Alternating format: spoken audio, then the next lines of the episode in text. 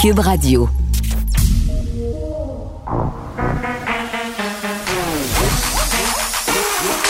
Elle a une opinion sur tous les sujets. Pour elle, toutes les questions peuvent être posées. Geneviève Peterson. Cube, Radio. Frotte, frotte, frotte, c'est ce que je fais chaque jour avant de commencer l'émission avec des petites lingettes nettoyantes. On a comme repogné de quoi hein, dans le lavage de main, dans le frottage. Et moi, j'ai même euh, poussé euh, mon obsession de la désinfection jusqu'à me commander un steamer à vêtements. Bon, parce que ça fait bien pour défroisser le linge, mais pour vrai, euh, c'est ce qu'utilisent les gens en magasin quand on essaie des vêtements, un steamer très, très chaud.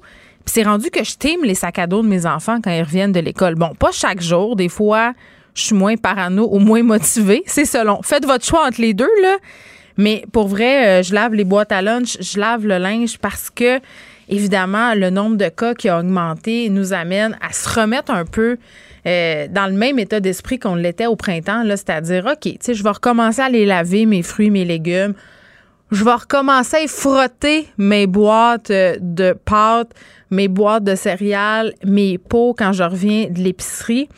Parce que même si on a seulement, et là, je mets vraiment des guillemets, euh, seulement 900 cas aujourd'hui, force est d'admettre euh, que la situation est préoccupante et je suis quand même assez contente. J'ai beaucoup chialé sur euh, les choses qui ferment depuis quelques jours. Là, je remettais notamment en question la fermeture des gyms, la fermeture des cinémas, la fermeture des salles de spectacle. Je me disais, c'est-tu vraiment là qu'il y a des éclosions? Mais en même temps, euh, je suis contente de voir qu'au gouvernement, on met tout en œuvre pour garder les écoles ouvertes. Parce que c'est quand même ça l'objectif, je crois garder les secteurs essentiels de notre économie en, marche et conserver les établissements scolaires le plus longtemps possible ouverts. C'est quand même pas facile. Je regardais des chiffres ce matin dans le journal concernant euh, les tranches d'âge qui sont davantage touchées par la COVID-19 en ce moment. C'est clair qu'on peut faire un rapprochement avec l'école. Et là, je veux pas jouer à la statisticienne euh, du dimanche. Là, c'est vraiment pas ça l'idée, mais ça m'a comme sauté d'en face. Je me disais, Bon, on a une augmentation des cas chez les 30-40 ans et on a une augmentation des cas chez les 10 à 17 ans. Fait que là, ça prend pas la tête à Papineau pour comprendre que tout ça est lié à la rentrée scolaire. On a les 10 à 17 ans, donc les enfants, et les 30 à 40, leurs parents. Donc, c'est, hein? 1 plus 1 égale 2, comme diraient les conspirationnistes. Mais bon, on n'a pas le choix, c'est là qu'on est et on reçoit de plus en plus de mails de l'école. Moi, ce matin encore, je recevais un courriel du directeur de l'école primaire de ma fille qui disait bon ben c'est plate, on avait laissé les fontaines d'eau ouvertes pour que les enfants puissent remplir leurs bouteilles pendant la journée parce qu'on interdit désormais aux enfants de consommer l'eau dans les abreuvoirs pour des raisons quand même assez évidentes. Je sais pas si vous avez déjà vu un enfant de 10 ans boire au parc.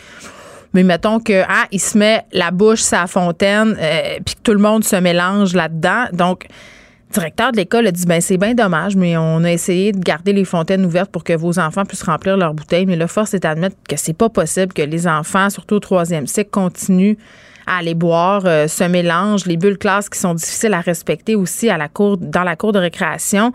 Puis invite les parents à faire leur job. Et c'est vrai. Je le répète, là, depuis le début de la semaine, on a un job à faire les parents en ce moment. C'est sûr que si les enfants arrivent chez nous, puis qu'on est comme, même si plate les mesures sanitaires, puis ça n'a pas vraiment de bon sens, puis où s'en va le monde, puis le gouvernement essaie de nous contrôler, puis on perd notre liberté. Mais qu'est-ce que vous pensez qu'ils font les enfants rendus à l'école? internaisent euh, ce discours-là et le reproduisent et font des gestes en conséquence et des gestes qui sont lourds de conséquences parce qu'elles ne le répéteront jamais assez.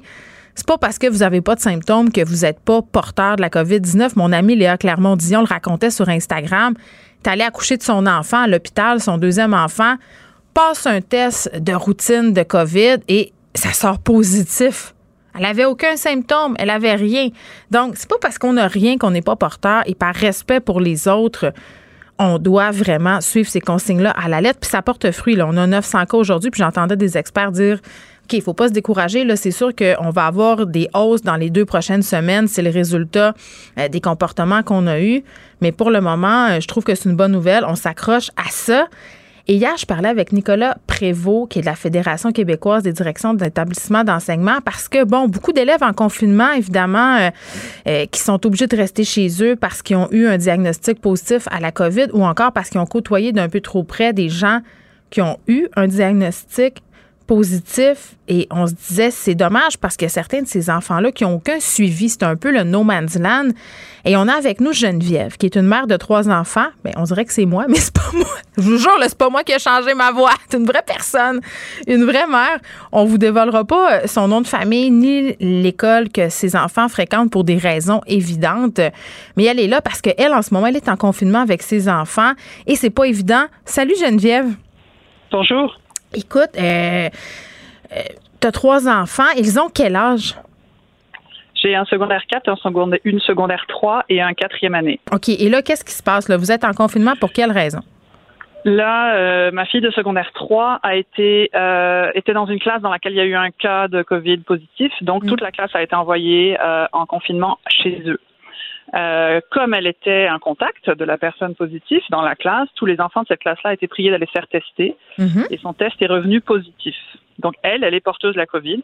Est-ce qu'elle a des symptômes? Elle a absolument ben, aucun symptôme. Mais oui. elle se porte comme un charme. Euh, ça, elle a plus d'énergie que jamais. Enfin bon, c'est absurde, mais c'est comme ça. Et euh, comme euh, ben donc comme son test était positif, il a fallu que nous, nous autres, les membres de la famille, on aille tous se faire tester aussi c'est logique, on suit les, recommandations. Sauf qu'à partir du moment où on passe un test, il faut s'isoler. Il faut s'isoler le temps de recevoir les résultats. Et euh, on est tous négatifs. OK, faut que vous avez déjà eu euh, vos résultats. On puis, a eu euh, nos résultats. En combien de temps, sans être indiscrète, parce que c'est quand même l'objet d'un débat en ce moment? Oui, c'est ça. Ma fille, ça a été très vite, ça a été deux jours, mais elle, de toute façon, elle était déjà en confinement, fait que ça faisait pas de différence qu'elle puisse retourner à l'école ou pas. Euh, les autres euh, garçons, puis moi et mon mari, ben, c'était euh, trois jours pour l'un, cinq jours pour les trois derniers. C'est pas super. c'était pourtant le même endroit qu'on est allé se faire tester. Mm. bon, à 24 heures de différence. Là, c'était en tout cas, c'est donc c'est très variable.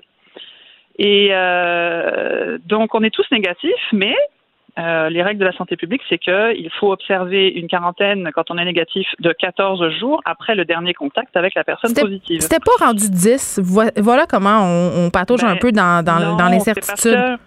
Ouais, c'est parce que la personne positive doit s'isoler 10 jours parce qu'on considère qu'au moment où elle a fait son test, il y a déjà 4 jours de, de j'allais dire de quand, quand, on reçoit un test positif, c'est qu'on n'est pas positif ce jour-là. On l'a déjà été un peu avant. Fait qu'ils considèrent euh, un délai de 4 jours. C'est ça. Quand on est négatif, il faut attendre deux semaines, donc 14 jours avant de hmm. pouvoir revenir à la vie normale, parce que là, ça se pourrait qu'il y ait une incubation, puis donc ça rallonge. Donc déjà, c'est plus payant, j'allais dire, en termes de fréquentation scolaire, d'être positif, parce qu'on peut retourner plus vite à l'école. Mais alors là, vous avez euh, donc des enfants qui sont en contact quotidien avec une personne positive parce qu'on va pas se mentir, euh, on vit à 5 dans un, 5, dans un grand 5,5, mais c'est un 5,5. Oui, il y a de la proximité. Euh, il y a, on n'a qu'une seule salle de bain. Euh, on ne on peut pas l'isoler là. Et euh, bon, c'est une fille de secondaire 3, donc elle est, elle est dans sa chambre, mais un, un petit gars de, de, deuxième année, on pourrait pas l'isoler du tout. Ça serait, ça serait juste impossible. Fait que faut arrêter de se compter des histoires et de dire que oui, oui, oui, vous isolez complètement la personne positive. Mais non, vous allez voir, ça, ça, ça, se peut pas vraiment. pour les enfants. Imagine si c'est la mère de famille qui est positive, tu sais et qui n'a pas de symptômes, il ben, faut bien qu'elle continue à faire euh, rouler la maisonnée. Là, le on peut aussi demander au père. hein? ben, non, mais oui, oui. à la quantité de famille monoparentale, si c'est l'adulte. Ben moi chez nous, moi ben chez nous, si je suis positive, ça vient de finir. Là. Il n'y a personne d'autre pour s'occuper ben, des enfants. Donc je comprends votre point. Exactement. Mais là, par rapport au suivi scolaire, parce que c'est ce dont euh, je discutais hier avec Monsieur euh, Prévost de la Fédération d'établissements d'enseignement, ce qu'on ce qu'on craint en ce moment, c'est que les enfants qui sont mis de côté euh, à cause de cette période de la quarantaine là, ben ils sont un peu dans le noir. C'est-à-dire il n'y a rien pour eux. Ils prennent accusent encore du retard supplémentaire. Ouais. Ben en fait, euh, moi ce que je trouve très désolant, c'est que le ministre parle beaucoup de ah oh, bah c'est juste quelques jours de retard, le temps d'attendre des résultats du test. Hmm. Mais il réalise pas qu'en fait, c'est pas quelques jours de retard le temps du test, c'est la quarantaine de 14 jours quand le test est négatif, hmm. qui s'ajoute à la quarantaine de 10 jours de la fille positive qui vit avec vous. Ce qui fait que les enfants négatifs qui vivent dans une famille où il y a un positif, c'est 24 jours d'absence. Puis pendant ce temps-là, est-ce qu'il y a un suivi scolaire? Comment ça se passe, là? Il n'y a rien d'obligatoire. On dépend du bon vouloir des profs. Puis là, je leur tire mon chapeau parce que euh, c'est une rentrée c'est toute une rentrée là, mhm. euh, avec euh, du monde qui s'absente pour le test, il revient au bout de cinq jours, on a une évaluation qu'il faut qu'il faut refaire pour cette personne-là. Ensuite, il y en a deux autres qui s'absentent pour un autre test. Ensuite, il y en a un qui est pas là pendant deux semaines parce qu'il fait son 14 jours. Il revient, mais là-dessus c'est un autre qui repart. Et alors lui, on sait même pas quand est-ce qu'il va rentrer. Fait que vous avez des espèces de classes, elles sont jamais complètes. C'est tout le temps le gruyère total. Il faut tout, faut que les profs arrivent à donner leurs cours quand même il y en a ceux qui arrivent, euh, qui, qui, sont à l'aise avec la technologie, ben ils vont réussir à aller appeler l'enfant sur Teams, euh, lui faire une petite dictée par ici ou lui envoyer des devoirs électroniquement. Mais c'est pas constant, c'est ce que je comprends. Mais c'est pas constant du tout. Et puis moi, ce que je dénonce surtout, c'est que en théorie, l'enfant isolé, pour quelque raison que ce soit en cette année Covid, d'après ce que je comprends, au bout de 30 jours, le centre de service scolaire est supposé euh, le prendre en charge dans son offre de service en ligne. 30 jours. Moi, ça me fait une belle jambe, là. On est à 24, on est juste en dessous. Mais puis travaillez-vous, Geneviève, je veux dire, parce que là, euh, ben qu'est-ce qu'ils font vos enfants euh, pendant la journée? Est-ce que vous êtes obligé de, les scolariser en plus de, ben, travailler? ma, ouais, ma fille qui est, en, qui est en école en ligne parce que sa classe est confinée, ben, elle, est en école en ligne, ça va. Euh, mon plus grand secondaire 4, il se trouve que son, test était négatif, mais il se trouve que par lien épidémiologique, parce qu'il avait des symptômes très semblables, etc., la santé publique l'a déclaré positif quand même. Donc sa classe est partie en confinement, donc il a aussi des cours en ligne. Mais le plus petit, ben, c'est ça. C'est euh, lis donc un livre, euh, tiens, fais cet exercice-là, euh, quand mon ordinateur est libre, je peux lui laisser l'écran et il va faire son tam-tam ou zigzag ou je sais pas quoi. et puis, tu sais, après une demi-heure, ben, rends-le moi parce qu'il faut que je fasse. Moi, j'ai de la chance, je travaille pas en ce moment. Euh, mais en même temps, euh, j'ai de la chance, puis euh, je sais même pas comment font euh, les, les, personnes qui travaillent en plus d'avoir des enfants confinés à la maison, mm. en plus de devoir faire la logistique familiale, parce qu'on s'entend que l'école est en ligne. Ben, le cours, s'il est à une heure, il est à une heure. faut avoir mangé. Hein? Puis est-ce que vous avez des ordis pour chacun de vos enfants? Non, j'ai, je pensais en avoir, puis finalement la tablette sur laquelle mon plus jeune faisait ses avait, avait suivi les cours l'année dernière a rendu l'âme. Donc pour l'instant, il partage mon ordinateur. Euh, moi, je fais, euh, moi, je suis bénévole sur euh, sur plusieurs fronts, donc j'ai quand même besoin de l'ordinateur. Je suis gestionnaire de communauté dans un groupe Facebook, donc bon, je suis pas non plus, tu sais, je peux lui laisser. c'est pas une question de, de salaire ou de de vie ou de mort, j'allais dire, mais c'est handicapant pareil. C'est 700 dollars un autre truc. C'est 700 ben, dollars une nouvelle tablette là, Geneviève. On a commandé un ordinateur portable euh, refurbish euh, dans une entreprise d'insertion sociale, un truc euh, pas jeune et pas. Ah, j'ai fait ça moi aussi. Mais qui au moins fera, au moins fera l'affaire, tu sais, ça, ça, lui permettra de suivre son Teams en ligne et tout, parce que moi en plus l'ordinateur sur lequel je travaille. Mm. C'est un espèce de vieux truc. Il n'y a pas de webcam, il n'y a pas de son, il n'y a rien. Fait que dès que je suis en Teams, il faut que j'aille sur mon téléphone. En tout cas, c'est hyper compliqué. Et tout ça pour dire que euh, mon enfant n'a pas de suivi obligatoire. Euh, le suivi, le seul suivi qu'il a, le seul encadrement qu'il a, c'est moi euh, et puis les profs qui veulent bien. Euh, j'ai deux, il, a deux enseignantes qui s'en occupent vraiment de façon adorable, qui prennent des nouvelles régulièrement, etc. Mais c'est pas le cas de tous les enfants. Et puis, mon fils, il n'a pas de difficultés scolaires, mais un enfant qui est en PIA, un enfant qui est euh, HDA, un enfant qui est en classe d'accueil pour apprendre le français et qui n'a pas de français pendant un mois. Non, il accuse du euh, retard, il perd des acquis. Mais un enfant, c'est ça, un enfant qui, qui a appris le français, qui a été intégré dans une classe euh, standard et dont les, parents ne parlent pas le français, qui ne peuvent donc pas le soutenir dans ses apprentissages à la maison quand il est isolé. Hmm. Mais c'est ça, c'est des enfants qui vont perdre presque un mois euh, simplement parce que le seuil de, de, de prise en charge dans l'offre en ligne est beaucoup trop haut. Ben oui, puis avec les manuels qui sont restés à la maison, en plus, ça augmente, sont, qui sont restés à l'école, pardon, ça augmente le défi des fois, on a des équipes écoles, euh, c'est le cas de chez nous, qui, euh, qui ont été euh, qui ont été très très clairs sur le choix des manuels cette année. Ça a obligé beaucoup de profs à changer de manuel d'ailleurs, donc c'est d'autant plus de matériel à se réapproprier. Mais notre direction d'école a dit il faut absolument que tout le manuel, tout le matériel pédagogique soit disponible en ligne en cas de reconfinement. Mais oui, puis pour le matériel électronique, Geneviève, j'allais dire, on a fait des sondages, les écoles ont fait des sondages sur les besoins, le gouvernement a donné de l'argent, il est où ce matériel-là? En ce moment. Ben, ça, je, ouais. ça, je sais que Merci. à l'école, maintenant, il y a les secondaires 4 et 5 qui vont avoir besoin des ordinateurs. C'est que eux, ils sont en, en classe en ligne obligatoire un jour sur deux. On va leur souhaiter aussi d'avoir Internet haute vitesse parce qu'il y a encore 340 000 foyers québécois qui ne disposent pas d'une connexion haute vitesse. Geneviève, merci. On va vous souhaiter bonne chance avec tout ça et un retour le plus rapidement possible à une vie, le nouveau normal, comme on dit. Merci beaucoup. Oui, bref. Merci. Au revoir. Pour elle, une question sans réponse n'est pas une réponse. Geneviève Peterson. Cube Radio. On parle avec Nicole Gibaud. Salut, Nicole. Bonjour Geneviève. Écoute, une nouvelle quand même qui attire l'attention parce qu'il est question euh, de l'homme, euh, le roi du couche-tard, hein, le milliardaire Alain Bouchard, qui a vendu une maison en 2017 à un couple euh, dans le nord de Montréal, dans une banlieue, une maison quand même, bon, ben, deux, à 2,6 millions de dollars, mettons que c'est pas une maison en carton. Encore que ce couple-là s'est rendu compte que cette maison-là n'était pas exemple de problème. On parle de fourmis, euh, les fourmis charpentières, je crois. On parle de fissures euh, au niveau de la structure. Et là, euh, ils s'entendent pas du tout, ce couple-là et M. Bouchard, sur cette fameuse notion de vis caché. Oui, exactement. Ça, c'est un, recours qu'on voit et qu'on entend souvent, que j'ai fait également beaucoup dans ma vie, là, euh, basé évidemment sur le Code civil du Québec. Puis effectivement, euh, lorsqu'on achète ou on vend une propriété, quand on vend une propriété, on vend cette propriété-là avec une garantie légale de qualité. Ça existe, ça a toujours existé. Puis évidemment, il faut que le vice euh, qu'on allègue, là, ou le vice qu'on allègue, il faut qu'il soit caché. Alors, ça peut être la maison, ça peut être la piscine, la cheminée, la galerie, le garage, bon, tout ce qui est, tout ce qui fait partie de l'immeuble qu'on a vendu. Et c'est euh, c'est quelque chose auquel on a on ne peut pas éviter cette garantie à moins de la spécifier dans un contrat, évidemment, que cette garantie-là légale n'acceptait pas, ou il y a d'autres cas, là, lorsque une vente du contrôle de justice, etc. Mais, mais ici, là, on parle d'une vente entre deux personnes, et cette garantie-là s'applique.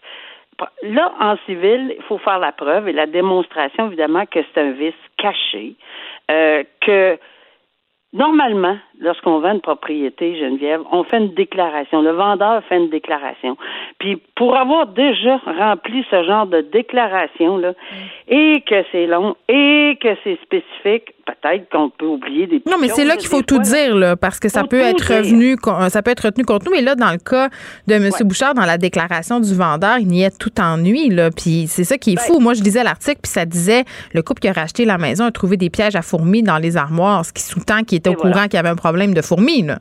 Ben, tu sais, c'est ça. Puis c'est ça la démonstration qui devra être faite devant le tribunal s'ils ne s'entendent pas. Et ça, c'est une preuve qui doit être faite par prépondérance de preuve. C'est pas, on n'a pas en matière criminelle hors de tout doute, là, par prépondérance. Et évidemment, ça, c'est un bon point que tu soulèves. Ben, évidemment, on va dire que c'est ça. Il y a des, il y a des espèces de trappes à, fourmis en dessous des armoires. Il y a quelqu'un qui les a mis là, là. Alors, pourquoi? Puis il y a d'autres façons aussi de détecter. Peu importe, là, on le fait de façon générale. Mais tu sais, si on visite, faut, faut quand même être un acheteur prudent et diligent. L'obligation d'avoir un inspecteur en bâtiment, c'est pas, pas une nécessité, c'est toujours pas mauvais. Mais l'ont fait inspecter. Oui, mais oui, absolument. Mais naturellement, les inspections se font pas avec des lunettes à travers les murs, là, et ne se font pas non plus. Tu sais, je, je l'ai déjà vu là, dans des dossiers que j'ai entendus, où évidemment les défauts étaient tellement profondément ancrés à l'intérieur ou dans dans les fondations, en dessous de la terre, etc., que c'était quelque chose qui était absolument impossible, ou dans le toit. Mais par contre, j'ai vu, euh, tu sais, c'est sûr qu'il y avait des infiltrations au toit qui n'était pas évidente de l'extérieur, mais à l'intérieur, on voyait comme un genre de petit, petit rond jaune sur la peinture. Il y a eu de l'eau. Ben, la personne n'a pas questionné. Et là, évidemment, là, euh, on n'appelle pas ça un acheteur prudent et diligent. Alors, il y a toutes sortes de petites choses comme ça qu'on doit mettre, qu'on doit, euh, avec lesquelles on doit être en alerte tout le temps.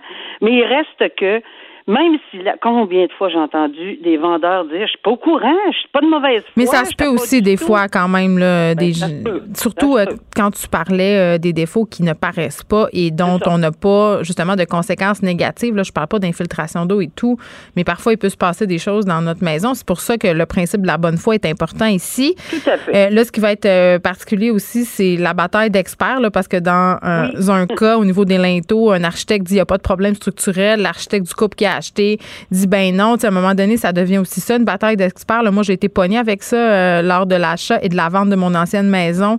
Quand je l'ai acheté, il y avait des problèmes de fondation. Nous, on voulait, on voulait faire baisser le prix. Là, deux compagnies s'obstinaient, donc c'est toujours ben ça. Et là, on demande carrément d'annuler la vente et puis de redonner l'argent. Fait que c'est quand même pas rien. Là c'est un recours qui est possible. On pourrait demander aussi une diminution, puis etc. en prouvant qu'on n'aurait pas payé ce prix-là. Mais pour la bataille d'experts, dépendamment à quel niveau ils sont intervenus, il est possible aussi qu'on les appelle en garantie, qu'on appelle. Parce que si quelqu'un, mm. à la base, avec son inspection, a fait une mauvaise inspection, en tout cas, il y a un lot de, de, de droits là-dedans. Là, oui, bien choisir son inspecteur. on rappellera jamais assez comment c'est important un, un, inspecteur certifié qui est habitué aussi au, au, euh, au secteur parce que ça peut changer bien des choses. OK. Avec une assurance responsabilité. Exactement. Retour sur la comparution des accusés qui auraient menacé François Legault et Horacio Arruda, deux hommes de la région de Québec.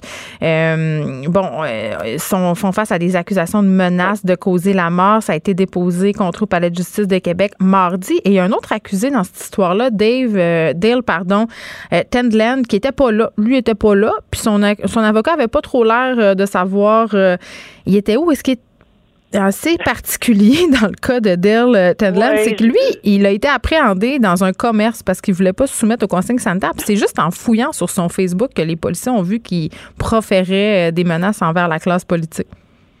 Oui, exactement. Alors, euh, c'est juste pour montrer comment on est rendu dans un dans un climat là, euh, où, où, tout le monde prend ça vraiment au sérieux. On n'arrêtera pas de le répéter. Oui, absolument tant mieux. Absolument tant mieux, tu fais bien de le dire. Et on n'arrêtera pas de répéter que des, les réseaux sociaux, les propos tenus en arrière d'un écran, sur un écran, dans le sous-sol, n'importe où, ça tient pas la route. Mm-hmm. Et oui, les policiers vont aller chez vous. Oui, ils vont cogner. Oui, ils vont demander de vérifier par des mandats, etc., de, les faits Facebook, puis s'ils s'aperçoivent effectivement qu'il y en a. Puis ici, ben, il est chanceux, le monsieur, il a jusqu'à demain, il est aussi bien, puis moi, je vais lui suggérer fortement de se présenter parce qu'un mandat d'arrestation, c'est exactement ce que je ferais euh, si j'ai à la place du juge de Ça veut dire quoi, ça? Il, ben, c'est-à-dire que lorsque le juge ordonne, ben, de toute façon, il devait se présenter. Là. On comprend qu'il devait se présenter aujourd'hui. Ce monsieur-là, il s'est pas, euh, il s'est pas présenté. Il brillait par son absence. Pas de raison. Pas même pas appeler son avocat pour dire écoutez, je suis pris, n'importe quoi, un, rendez-vous médical. Il y a des excuses qui existent là, puis que l'avocat aurait pu donner. Et combien de fois je n'ai eu devant, devant moi, et il n'y a pas de problème. Là. On peut même prendre un mandat délibéré que j'appelais. Alors, je n'émettais pas le mandat d'arrestation tout de suite. Je disais écoutez, trouvez-le, là, puis ramenez-moi le rapide demain matin. Ici, le juge l'a avisé. Là. Votre client, il est beaucoup mieux de se présenter là, parce que je vais émettre un mandat d'arrestation, c'est-à-dire que je vais ordonner au policier, s'il rencontre sur la route, n'importe où, d'indépendant, n'importe où, d'aller l'arrêter puis de me l'amener. Les menottes, on arrive au palais de justice. Dans ça là, Puis là, c'est moins drôle. Un tour de véhicule gratuit. oui, mais il y a, y, a, effectivement un, véhicule gratuit là, par C'est ce que je disais. Fournissez-lui le, le, transport, puis apportez-moi là, puis ça presse là, parce que c'est une obligation d'être devant le tribunal. Fait qu'il n'y a rien de drôle là-dedans là, qui se présente pas, puis qu'il n'y a pas d'excuses. Euh, regarde, euh, ça, ça arrive. Bon. On, verra ce qui va arriver demain. On parle de ce père accusé d'abus sur ses deux enfants qui a été trouvé coupable et on se parlait toutes les deux, euh, Nicole, précédemment, là, euh, de la cohérence et de la crédibilité des témoignages quand vient euh, le temps de faire témoigner des enfants. Dans ce cas-là, ça a vraiment pesé dans la balance. On avait deux petites filles qui ont qui ont témoigné de, gestes absolument euh, épouvantables et dégoûtants commis par leur père à leur endroit sur une période de plusieurs années. On a un petit garçon aussi euh, qui a été victime. On a il y a bien du monde mêlé à cette histoire-là. Il y a de la, DPJ s'en était mêlée, l'école s'en était mêlée. Et malgré tout ça, malgré toutes les preuves qui, entre guillemets, pesaient contre lui, le père continuait à minimiser, continuait à, dire que, bon, euh, on exagérait, que c'était pas si grave. Oui, puis je trouve ça intéressant en introduction que tu commences par les témoignages des enfants. Il y a une chose qu'il faut comprendre lorsqu'on est assis sur le, le banc comme juge, c'est quelque chose auquel on est confronté et qu'on peut être confronté. C'est pas la même chose qu'un témoignage d'un adulte. Puis ça, on a eu plein, plein de cours de formation et ça continue. Puis là, c'est bien ancré. Le témoignage d'un enfant, même s'il oublie des choses, même s'il exagère des choses, même s'il faut quand même le prendre dans son ensemble parce que c'est sûr qu'à un moment donné, un petit enfant qui est tellement écœuré de se faire abuser ou etc. ou violenter, ben il va tendance à, mettre, comme ici l'exemple était flagrant, euh, il, me l'entend un gros, gros, gros objet. Ben oui, ben c'est sûr, là, ça, pensant peut-être d'attirer plus l'attention du tribunal en disant que c'était gros, gros, gros l'objet. Il est peut-être plus petit l'objet, mais il l'a lancé quand même, donc un voie de fait parce qu'il l'a. Bon, et, et, je pense que ça c'est important. Et on est très, très, très à l'affût. Les, tribunaux en général de de toute évidence, sont à l'affût des témoignages des enfants, puis ils le, ils le prennent dans un contexte très particulier. Puis c'est pas du tout la même chose quand on, quand on évalue la crédibilité, ça je peux vous le confirmer, quand on évalue la crédibilité d'un adulte. Et ici, je, je revivais ma, ma, carrière quand j'entends, je, je, je, lisais que le juge s'est dit, même si je ne crois pas l'accusé, est-ce que euh, son témoignage ou la preuve dans son ensemble laisse un mm. doute madame, puis elle dit pas du tout. Et pourquoi? Parce que c'est quand même des questions qu'on doit se poser. La Cour suprême nous a indiqué de poser ces questions-là quand on a étudié la crédibilité d'une version contradictoire. Et il s'est dit non, moi je le crois pas. Et voici pourquoi. Parce qu'il faut le dire comme juge. Et deuxièmement, je crois les enfants. Et voici pourquoi. Je trouve que c'est bien documenté. Puis c'est un bon exemple. On prend soin d'entendre et d'écouter les enfants pour ce qu'ils sont et non pas pour des adultes là, qui sont devenus malheureusement à cause des gestes posés euh, à leur endroit. C'est fou, il y a une petite fille euh, qui a dit que les fellations qu'elle devait faire à son père étaient devenues tellement fréquentes que c'était comme euh, aussi normal que manger un bol de céréales à tous les matins. ça, ça a frappé l'imaginaire. Ça, ça frappe. Ça. Quand on entend ça, là, ça frappe. Ça veut dire que c'était tellement bénin. OK, je me lève, on va manger des, des routine. Mon père veut ça se peut pas. C'est, inconcevable, mais ce monsieur continue. En tout cas, là, on parle plus de présomption d'innocence. Là. Il est clairement coupable des accusations. Mm. Euh, dont il, faisait face et on attendra de voir encore une fois en lien, on s'en souvient, avec l'arrêt de la Cour suprême au mois d'avril, mm. On attend une sentence exemplaire pour, parce que c'est de la violence sexuelle et de la violence sur des enfants l'arrêt Frizen, je pense que j'ai pas besoin de le redire assez, mais je je, je, le dirai jamais assez. C'est un, un, arrêt très important au niveau des sentences dans ces dans ces dossiers-là. À demain, Nicole. Merci. À demain, Geneviève. Bye. Geneviève Peterson. Elle réécrit le scénario de l'actualité tous les jours. Vous écoutez Geneviève Peterson. Cube Radio. Bon, j'annonçais euh, des bonnes nouvelles, entre guillemets, au début de l'émission. Là, on a seulement 900 euh, cas aujourd'hui. Puis je, le redis, là, triple guillemets, là, je sais que c'est beaucoup, puis ça affecte des gens, puis c'est pas le fun, mais quand même, quand on voit euh, un chiffre comme ça à la baisse, il me semble que ça, ça remet le caquet positif parce que hier, mon caquet était pas mal bas. Et autre bonne nouvelle qui me réjouit grandement, c'est cette nouvelle à propos de la page de Radio-Québec. Vous savez, c'est cette page Facebook qui est administré par Alexis Cossette Trudel, vous le savez, vous le connaissez, c'est un complotiste notoire, un gars qui fait des vidéos pour dire que la pandémie n'existe pas, euh, pour dire qu'il y a un réseau pédophile satanique qui contrôle le monde. Et, par ailleurs, l'autre fois, je regardais un de ses vidéos et il parlait de Richard Martineau et de Cube Radio. Il disait, vous savez, euh, le cube de Cube Radio, là, ben, ça rassemble au cube noir des satanistes. Moi, je regardais ça, je me disais, mon Dieu, je peux pas croire que cette personne-là a autant de fans sur Facebook, a autant de personnes qui le suivent. La page de Radio-Québec qui a été fermée par Facebook était rendue à quelque chose comme 77 000 euh, membres. Et ce qui me fait capoter, euh, puis je l'ai dit l'autre fois sur Twitter, c'est que ce gars-là étudie dans le même programme que moi à l'UCAM. Il étudie en sociologie des religions, en sciences des religions. Ça, c'est le vrai nom du programme. Et pour ceux qui se demandent, c'est quoi? C'est pas de la théologie, c'est l'étude objective des phénomènes religieux, des nouveaux phénomènes religieux. Et j'en reviens pas euh, qu'Alexis Cossette-Trudel soit issu de ce programme-là et se serve, si on veut, euh, possiblement de ses connaissances sur justement les nouveaux phénomènes religieux, les phénomènes sectaires pour devenir le gourou des conspirationnistes. Et, tu sais, vraiment, là, je sais pas si vous avez écouté les vidéos d'Arnaud Soli pendant la pandémie où il caricaturait des conspirationnistes, mais Alexis Cossette-Trudel, là, c'est une caricature de conspirationniste c'est tellement starbé de la tête, ses affaires. Il fait des calculs. Il fait des calculs. Là. Lui, il fait des vidéos live, puis il fait 6 plus 6 plus 6 égale 6, 6, 6. Ça, c'est le chiffre de Saturne, de Jupiter. Et les gens sont en dessous à dire, ben oui, ben oui, on n'avait pas pensé à ça. C'est extraordinaire. Power Corp contrôle le monde. C'est un, peu ça.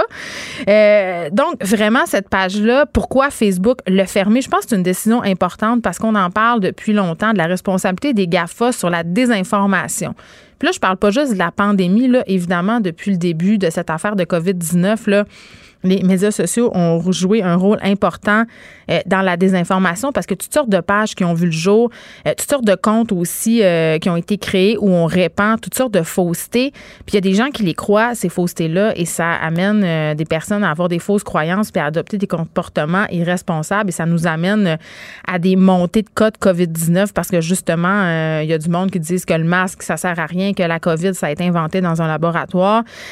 donc vraiment, ça pullule depuis le début de la pandémie. Et mardi, Facebook a dit ça va ça va faire. On va retirer tous les groupes ou pages qui s'identifient au mouvement euh, QAnon. Ça, euh, on, l'a expliqué l'autre fois avec Alexandre Moranville-Ouellette. C'était quoi? C'est vraiment le conflit où on pense qu'il y a un réseau euh, pédosatanique qui contrôle le monde. Vous vous souvenez cet été, là, petite histoire dans Charlevoix, le propriétaire du café qui était victime de menaces parce que son logo ressemblait supposément à, je me rappelle même plus c'est quoi, mais ça avait rapport justement avec cette secte pédo-satanique qui contrôlerait le monde. Là, euh, Donald Trump, c'est un robot, euh, tout ça. Là.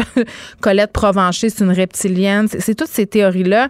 Donc, on, a mis nos culottes chez Facebook et j'ai envie de dire euh, que c'était pas mal le temps, là, parce qu'ils sont responsables. Moi, j'ai pas peur de le dire. Les GAFA ont un rôle à jouer dans la propagation des discours haineux, dans la propagation de fausses nouvelles. Et là, qui sévissent aujourd'hui puis qui ferment cette page-là, puis ils vont en fermer d'autres. Ils ont déjà euh, aussi fermé plusieurs pages américaines.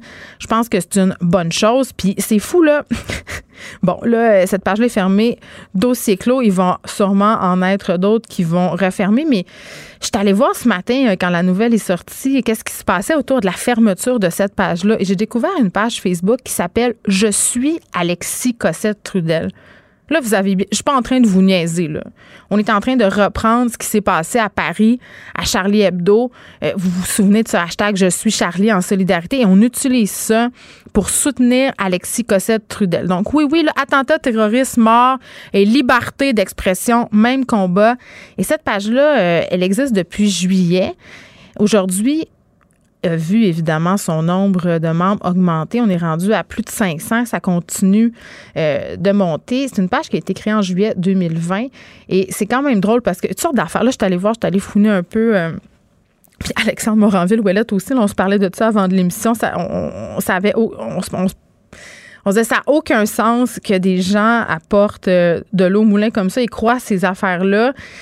L'ancien nom de ce groupe-là, c'est l'Association québécoise des hommes qui allaitent. Donc, je vous dis ça de même. C'est comme ça que la page euh, s'appelait avant. Et vraiment, euh, ce qui me fait capoter, c'est qu'on va prendre cette page-là et le fait que Facebook ait fermé la page de Radio-Québec et on va faire d'Alexis Cossette-Trudel un martyr de la liberté d'expression. Là, là, il va se lamenter partout, euh, dire qu'il est censuré. Puis c'est ça, là, c'est ce qu'on dit dans la description de la page. Là. Ça dit, nous croyons qu'Alexis Cossette-Trudel détient la vérité et qu'il est censuré des médias. Euh, puis évidemment, les médias, euh, ça va comme suit. Ces derniers nous contrôlent afin de mieux régner la terre. Bon, peut-être aller faire un petit cours de syntaxe, ça aiderait ces gens-là. Et là, il nous donne un exemple. Le meilleur exemple est le journal La Presse qui est financé par Power Bon, bon, bon, bon, bon. Et les règles la page, vraiment, là, sont à se rouler par terre et sont, sont aussi très, très dérangeants. Évidemment, euh, la règle numéro un, c'est aucune censure. Donc, les commentaires sont pas modérés. On peut dire absolument n'importe quoi. Et ça dit non fragile. Si vous êtes fragile, demandez pas d'être membre de cette page-là parce qu'on a un humour cinglant qui pourrait vous froisser. Si vous êtes une petite nature, c'est écrit là. Si vous êtes une petite nature, vous n'êtes pas à votre place. Et euh, bon, euh, ne signalez pas parce que le signalement va entraîner le renvoi de la page après qu'on vous ait exposé et foutu de votre gueule. Bon, fait qu'après t'avoir écœuré puis chémé, on va te bannir de la page. Euh, interdisent aussi de, bloquer les commentaires. Mais là, il y, en a de mes. Le meilleur s'en vient, là. Checkez bien ça. Pas de photos de chat. Pas de photos de chat. Si vous avez des photos de chat comme photo de profil, Vous êtes une personne seule qui n'a jamais rien accompli dans la vie. Votre place n'est pas ici. Je le sais pas, mais moi, les Kevin qui m'envoient des insultes puis des menaces de mort, ils ont souvent, ils ont peut-être pas des photos de char, mais ils ont souvent des photos de leur char. Des photos de pâté chinois. Il faudrait peut-être qu'ils interdisent ça aussi. Euh, en termes de pas de vie, je pense qu'on a pas mal atteint le paroxysme. Et mon préféré, là, c'est le clou du spectacle. Cette page est 18 ans et plus. Et là, je les cite vraiment verbatim, là, parce que je peux pas l'inventer. Même si vous êtes mature pour une fille de 14 ans puis avez des beaux totons, vous pouvez avoir un quotient intellectuel de 12 ans par contre. Fait que ça, c'est un des règlements euh, de la page qui, euh, qui milite pour la réhabilitation et la protection de la liberté d'expression d'Alexis Cossette Trudet. Pour elle, une question sans réponse n'est pas une réponse. Geneviève Peterson. Cube Radio. Bon, je cherche le trouble. Euh, je me demande si les conspirationnistes de ce monde vont m'écrire euh, pour m'envoyer des bêtises. En tout cas, si vous m'écrivez, euh, ayez la décence au moins d'accompagner ça d'une photo de chat. OK. On parle des tests. Euh, évidemment, depuis quelques jours, on se questionne euh, sur euh, le pourquoi du comment. Hein, ça prend autant de temps à voir les résultats. Est-ce que les processus sont optimaux? Est-ce qu'on pourrait permettre à d'autres corps de métier de faire des tests? on parlait l'autre fois, le gouvernement pense à demander à des travailleurs sociaux, des sexologues, des gens qui officient en santé, mais pas vraiment, de peut-être suivre de façon volontaire une formation pour vacciner. Est-ce qu'on pourrait demander au gouvernement euh, de permettre aux pharmaciens d'aider pour le dépistage de la COVID-19? On se pose la question avec Christophe Auger, pharmacien communautaire euh, en Estrie. Monsieur Auger, bonjour. Bonjour, Mme Peterson. OK, l'Ontario, euh, on dirait qu'on est toujours en train de parler de l'Ontario ces derniers jours. Ils font, ils font des bonnes affaires. Qu'est-ce que tu veux? Euh, ont annoncé qu'ils feraient des tests de dépistage en pharmacie. Et vraiment, moi, quand j'ai vu ça passer, j'ai dit quelle bonne idée. Est-ce que ça serait euh, réalisable au Québec? Oui, ben on, sait que ça a été, euh, ben, ça a été, ça l'est probablement encore en discussion entre euh, entre les pharmaciens, le, ministère, l'ordre des pharmaciens. tout le monde tout le monde regarde l'Ontario, l'Alberta également qui, qui fait ce, ce, genre de test là. Mais ça va ça va vraiment être une décision finalement de, de la santé publique de savoir euh, est-ce qu'on va de l'avant dans, dans mm. tout ça ou, pas. Mais c'est quand même une, une, question qui est assez euh, qui est assez, assez complexe. Là vous parliez en, en, introduction des tests actuels puis des délais de réponse. Mm-hmm. Euh, on parle pas des mêmes tests, là, parce qu'en pharmacie, on va pas aller faire euh, passer un petit C'est ça, les covillons. Moi, je me posais la question, il faudrait que ça soit salivaire, euh, les fameuses bandelettes, parce que c'est quand même assez complexe, là, cette histoire des covillons-là. On a vu une personne qui s'est faite quasiment transpercer le cerveau, là. Je sais pas, là. Oui, effectivement, nous, on, va se limiter à la salive si jamais, ça. si jamais ça s'en vient en pharmacie. Je serais plus en peine de me faire tester en pharmacie avec un test salivaire. Oui, et puis, comme vous le saviez, là, en, Ontario, Doug Ford a, fait des, pressions sur Santé Canada pour euh, pour faire accepter ces tests-là parce qu'on ne sait pas trop en fait euh, c'est, quelle est la fiabilité de, de ces tests-là. Et au final la, bonne question si on teste des, personnes asymptomatiques mm-hmm. quelle, est l'utilité? Est-ce que ça vaut vraiment la peine de, tester 50 000 personnes par jour pour détecter euh, un cas aléatoire? Donc là effectivement il y a, des questions à se poser. Est-ce que est-ce que le d'ouvrir ça en vaut vraiment la peine? Mais au niveau de l'attente, est-ce que ça aiderait? Parce que moi, ce que j'ai compris dans les points de presse, là, euh, M. Auger, c'est que c'est dans les laboratoires d'analyse euh, que ça bloque. Bien, il y a deux endroits où ça bloque, dans les laboratoires d'analyse et puis après pour transmettre le résultat. Euh, pour transmettre le résultat, ça, ben, peut-être qu'ils pourraient effectivement utiliser les pharmaciens pour pour donner les résultats, les autoriser à, à, consulter les résultats et les données. Ça, ce serait peut-être une, une, possibilité pour accélérer. Mm. Euh, mais euh, mais c'est vraiment, on parle des, du test du test complet, là, celui celui en écouvillon. Ouais. Qui est de celui en, en je vous dirais que dans le parmi les pharmaciens, on est assez, on est assez partagé. Hein. Il y en a quand même une bonne, une bonne quantité qui veulent rien savoir. Et puis pour ceux qui ont quand même une certaine ouverture comme moi, ben, c'est de voir ben, comment on organise ça. on ne peut pas se pointer à la pharmacie si on est possiblement atteint de la COVID-19. on se rappelle qu'en ce moment, avant de rentrer dans une pharmacie, il y a quelqu'un qui nous demande avez-vous des symptômes de la COVID? Avez-vous été en contact? Et si oui à ces questions, veuillez revirer de bord, s'il vous plaît, madame, monsieur. Donc, il faudrait comme faire quoi? Un abri tempo de test en arrière. Il faudrait faire de quoi, là? Ben absolument. on, l'a vu dans, dans les hôpitaux, ils faisaient ça à l'extérieur. Mais nous, si on, si on amène les gens à rentrer dans les pharmacies pour se faire tester, on va complètement à contre-courant de ce qu'on fait actuellement. Donc, euh, d'amener des gens potentiellement infectés en pharmacie, euh, ça pose des, euh, enjeux assez importants. Comment est-ce qu'on fonctionnerait en rendez-vous? Il faut faire des corridors, pas mélanger les patients. Euh, je ne dirais pas mélanger les équipes de travail parce que est-ce que j'ai envie que euh, la même personne qui fait le test à une personne potentiellement infectée prépare les, les médicaments pour la résidence de personnes âgées juste après? Ou des personnes immunodéprimées. Exactement. Je suis comme hmm. pas certain de, de oui, ça. pose beaucoup de questions, effectivement. Puis je me dis, en ce sens est-ce que c'est une fausse bonne idée? parce que, bon, il y aurait toute cette adaptation, un. Deux, euh, le danger d'ajouter des gens au système. C'est déjà compliqué. Les communications sont déjà excessivement alambiquées et complexes. Là, est-ce que ça serait pas justement rajouter d'autres personnes, une autre couche de complications, finalement? Absolument. Puis là, si on essaye de pallier un problème de personnel, on n'a pas assez de monde pour faire ces, ces tests-là en les envoyant en pharmacie, parce qu'on ne mm. déborde pas de personnel non plus en pharmacie, et on a quand même un, un, rôle essentiel actuellement qui est de, de fournir les, les, médicaments de façon sécuritaire. Puis ce rôle premier-là, il ne doit pas être impacté par un, par un autre rôle. Là, on a déjà la vaccination qui s'en vient. C'est la première, la première année que les pharmaciens vont, vont vacciner. Est-ce qu'on va en plus rajouter encore une autre activité, euh, je dirais, annexe? Euh, sans nuire à notre rôle principal, ça me, semble, ça me semble difficile. Donc, je comprends, M. Auger, que vous voudriez aider, que vous vous montreriez ouvert, mais pas à n'importe quel prix. Il faudrait que ça soit excessivement bien encadré, que ça pénalise pas euh, vos autres patients. Là, euh, je profite de votre présence. Euh, parlons de la deuxième vague. Est-ce que euh, les pharmaciens en ce moment ont l'impression qu'ils pourraient jouer un rôle plus grand dans cette deuxième vague-là. Mettons de côté les tests, mais est-ce que vous pensez que vous pourriez, mis, pourriez être mis à contribution pour justement euh, nous aider euh, à planir cette courbe qui semble s'emballer depuis quelques jours? Ben, au moins par rapport à, la première vague, on, a accès à pas mal plus de choses que qu'à la première. Par exemple?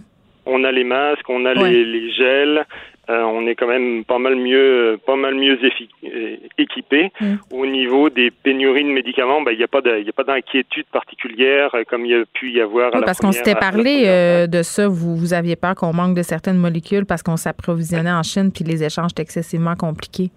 Oui, oui, ben c'est encore une réalité, hein, mais je dirais qu'il n'y a pas de, il y a l'inquiétude générée, c'est relativement calmé, donc on est on, est quand même assez euh, on peut on peut être rassuré, puis il n'y a pas besoin de se stocker mm. en médicaments, donc on est on est correct dans, de ce point de vue-là. Euh, on fait attention pour tout ce qui est pour tout ce qui est livraison. Il y a énormément de procédures en pharmacie pour euh, pour garder le, le, plus de sécurité possible. Donc, je pense qu'au moins au niveau de rassurer les gens et de euh, d'assurer notre, notre service de façon euh, le plus sécuritaire mm. possible. Je pense que pour ça, pour ça, on est quand même bien bien placé. Merci, Monsieur Auger, Christophe Auger, qui est pharmacien communautaire. On retient que bon, ça pourrait se faire des pharmaciens euh, qui font des tests par rapport à la COVID 19, évidemment. On laisse de côté l'éco-vision. Il y a beaucoup de mais, là. On pourrait, mais. Donc, il va falloir qu'on se dépatouille dans tout ça si on veut arriver à ce que les pharmaciens puissent aider. Mais je pense qu'il y aurait peut-être d'autres solutions à mettre de l'avant avant ça. Geneviève Peterson. Une animatrice pas comme les autres. Cube Radio. Avec toute cette euh, discussion sur le racisme systémique, il y a un article dans le Urbania qui a attiré mon attention. C'est sur une nouvelle application qui a été lancée pour dénoncer le profilage racial euh, venant de la police. Euh, et c'est quand même une application qui a un nom drôlatique, fait référence au film éponyme québécois Bon Cop, Bad Cop. Je parle tout de suite avec Marie-Livia Beau G, qui est avocate fondatrice de la clinique juridique de Montréal-Nord et instigatrice du projet. Maître Beaugé, bonjour. Bonjour, vous allez bien? Oui, ça va euh, très bien. C'est drôle le nom de votre application, euh, ça attire l'attention. Bon cop, euh, bad cop, mais c'est quoi en fait? Ben, l'application a plusieurs fonctions sur Cop, Bad Cop. ça, ça entoure un peu euh, les différentes fonctionnalités de l'application. Mhm. Euh, ça permet premièrement d'enregistrer l'audio de toute interpellation policière. Et euh, par la suite de l'enregistrement, quand la personne l'arrête, ça amène vers un formulaire où la personne peut écrire toutes les informations en lien avec son arrestation. Donc, c'est quoi le nom du policier, c'est quoi son matricule, c'est quoi son poste de quartier, c'est quoi les motifs de l'interpellation, de l'arrestation, euh, quelles étaient les conséquences, etc. En plus de euh, tout ce qui est sociodémographique, donc c'est quoi le genre de la personne, ses origines, son revenu, etc. Toutes ces informations-là sont euh. Et après avoir fait ce, formulaire-là, la personne peut décider de rentrer en contact avec la clinique juridique de Montréal-Nord ou être référée à un avocat si elle veut porter plainte en déontologie policière mmh. ou euh, à la ville. Donc, euh, il y a ça, en plus d'avoir des articles qui résument brièvement euh, les droits des personnes dans certaines circonstances avec Il y a de l'info. Mais c'est brillant, euh, Madame Beaugé, parce qu'on sait notamment que les enregistrements vidéo sont de plus en plus utilisés par les citoyens lors d'arrestations, euh, soit par mm-hmm. eux-mêmes ou soit par des gens qui assistent aux arrestations en question. Et ça peut avoir des impacts majeurs. Je pense évidemment à George Floyd et au cas plus récent de Madame Echaquan ici au Québec. Donc, d'utiliser euh, ces médias-là et de les pousser plus loin, euh, c'est très, très, très intéressant. Là. Mais oui, parce qu'on sait que tout le monde est dans son cellulaire, surtout en temps que Covid, on dirait que mm. euh, les gens deviennent encore plus attachés à leur cellulaire. Euh, il y a beaucoup de personnes qui ont réussi à, obtenir justice parce que c'était enregistré. Et beaucoup des cas qu'on entend, comme Pierre Coriolan, Nicolas Gibbs, mm-hmm. euh, c'est tous des cas qui avaient été enregistrés où est-ce qu'on avait des caméras. puis c'est ça qui a permis de, qui permet en fait d'aller devant la justice. Mais sinon, c'est très difficile de d'être contre un policier en uniforme là, devant le système de justice. Ben oui, ça permet euh, d'y aller, mais ça permet aussi une prise de conscience euh, collective majeure. Là, euh, dans le cas notamment de, George Floyd, ça a donné lieu au mouvement Black Lives Matter. ici, on a toute une discussion sur le racisme systémique en lien avec les Premières Nations par rapport à cet mm-hmm. incident qui a coûté la vie à Mme Joyce Echaquan. Mais bon, on, parle, on parle, on jase, on, prononce le mot racisme, on prononce le mot racisme systémique, encore que pas dans tous les cas, mais est-ce qu'au niveau de la police, vous avez vu une prise de conscience au fil des mois, des dernières années, des, derniers mouvements par rapport à cette question-là? Euh, malheureusement, non. Euh, ils vont beaucoup dire que c'est il y a un biais systémique, mais ils vont jamais avouer qu'il y a du profilage racial malgré les rapports euh, c'est fait par euh, eux-mêmes, même si dans le rapport ils n'utilisent pas le terme profilage racial, mais la définition du profilage racial c'est tout ce que décrit le rapport. Mm. malgré tous les types de recherches, il y a vraiment du profilage racial et ils ont de la misère à vouloir l'avouer. Pourquoi? Donc j'ai l'impression, ben, je peux pas parler pour eux, mais, si on n'avoue pas un problème, c'est parce qu'on veut pas le régler. C'est parce qu'on est mm. bien comme c'est. Euh, malheureusement, tu sais, il y a cette culture que nous, on voit en étant dans la communauté, en, ayant des euh, relations avec la police, qu'il y a une culture de protection entre eux. Et euh, quand on essaie justement d'avoir leur numéro de matricule ou leur nom, il y a une restriction, il y a une protection, malgré qu'ils n'ont pas le droit de le faire. un policier est dans l'obligation de s'identifier mm. euh, puis de donner son numéro de matricule. Mais il y a ce, on dirait, il y a cette fraternité qui fait qu'ils se protègent entre eux. Donc, mais si nous-mêmes, on veut avoir justement ce genre d'informations que l'application va recueillir, ils vont pas nous le donner. Donc, tout est fermé, tout est vraiment clos et il y a une protection. Tu sais, juste un exemple vraiment simple. Pour le cas de Freddy Villanueva en 2008, qui a été euh, malheureusement tué par un policier, euh, le policier qui a tiré, a quand même gardé sa, sa, job à la police, tandis que la policière qui a dit en cours qu'elle a, qu'elle a trouvé que le policier a utilisé trop de force, elle a perdu sa job. Donc, on voit déjà juste avec ça que les personnes qui euh, commettent des choses qui sont contre la communauté, qui ne protègent pas la communauté, sont malheureusement protégées par, par, hmm. par euh, les forces policières. Et là, on vient d'apprendre, euh, Maître Bouger, par rapport justement euh, à cette omerta et à cette façon dont on a l'impression que les policiers sont protégés, que Derek euh, Chauvin, le policier qui a été accusé du meurtre de George Floyd, il a été libéré sous caution. Puis il y a toutes sortes de questions de droit là-dedans, évidemment, puis un accusé a le droit d'être libéré sous caution, mais ça aide pas à la confiance euh, du public envers, un, le corps policier, envers la justice, et ça aide pas euh, les victimes à se dire que c'est pris au sérieux, ces affaires-là. Exactement, parce que le policier qui a, qui a tué euh, George Floyd, il avait déjà une quantité d'accusations. il y avait des antécédents. C'est ça. Et puis, on l'a quand même laissé continuer euh, à, à pratiquer.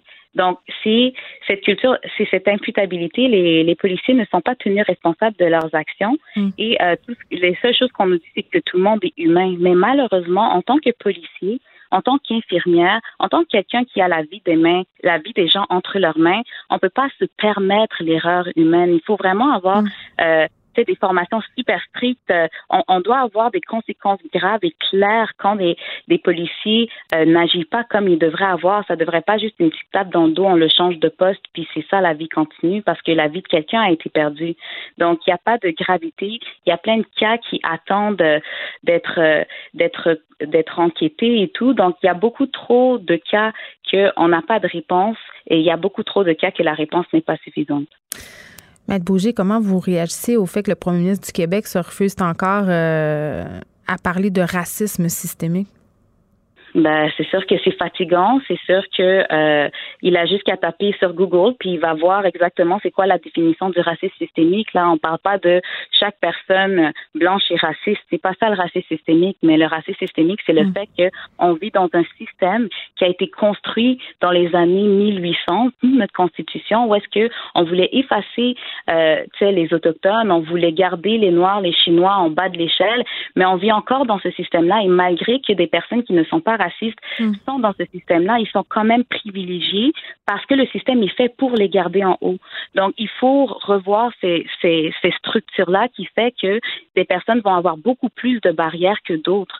Et si on voit que ben, ce sont malheureusement les personnes blanches qui ont plus, euh, qui sont en haut, ben, faudrait voir comment on peut justement ouvrir la porte pour que tout le monde puisse vivre vraiment dans une société libre et démocratique, comme on se dit qu'on vit.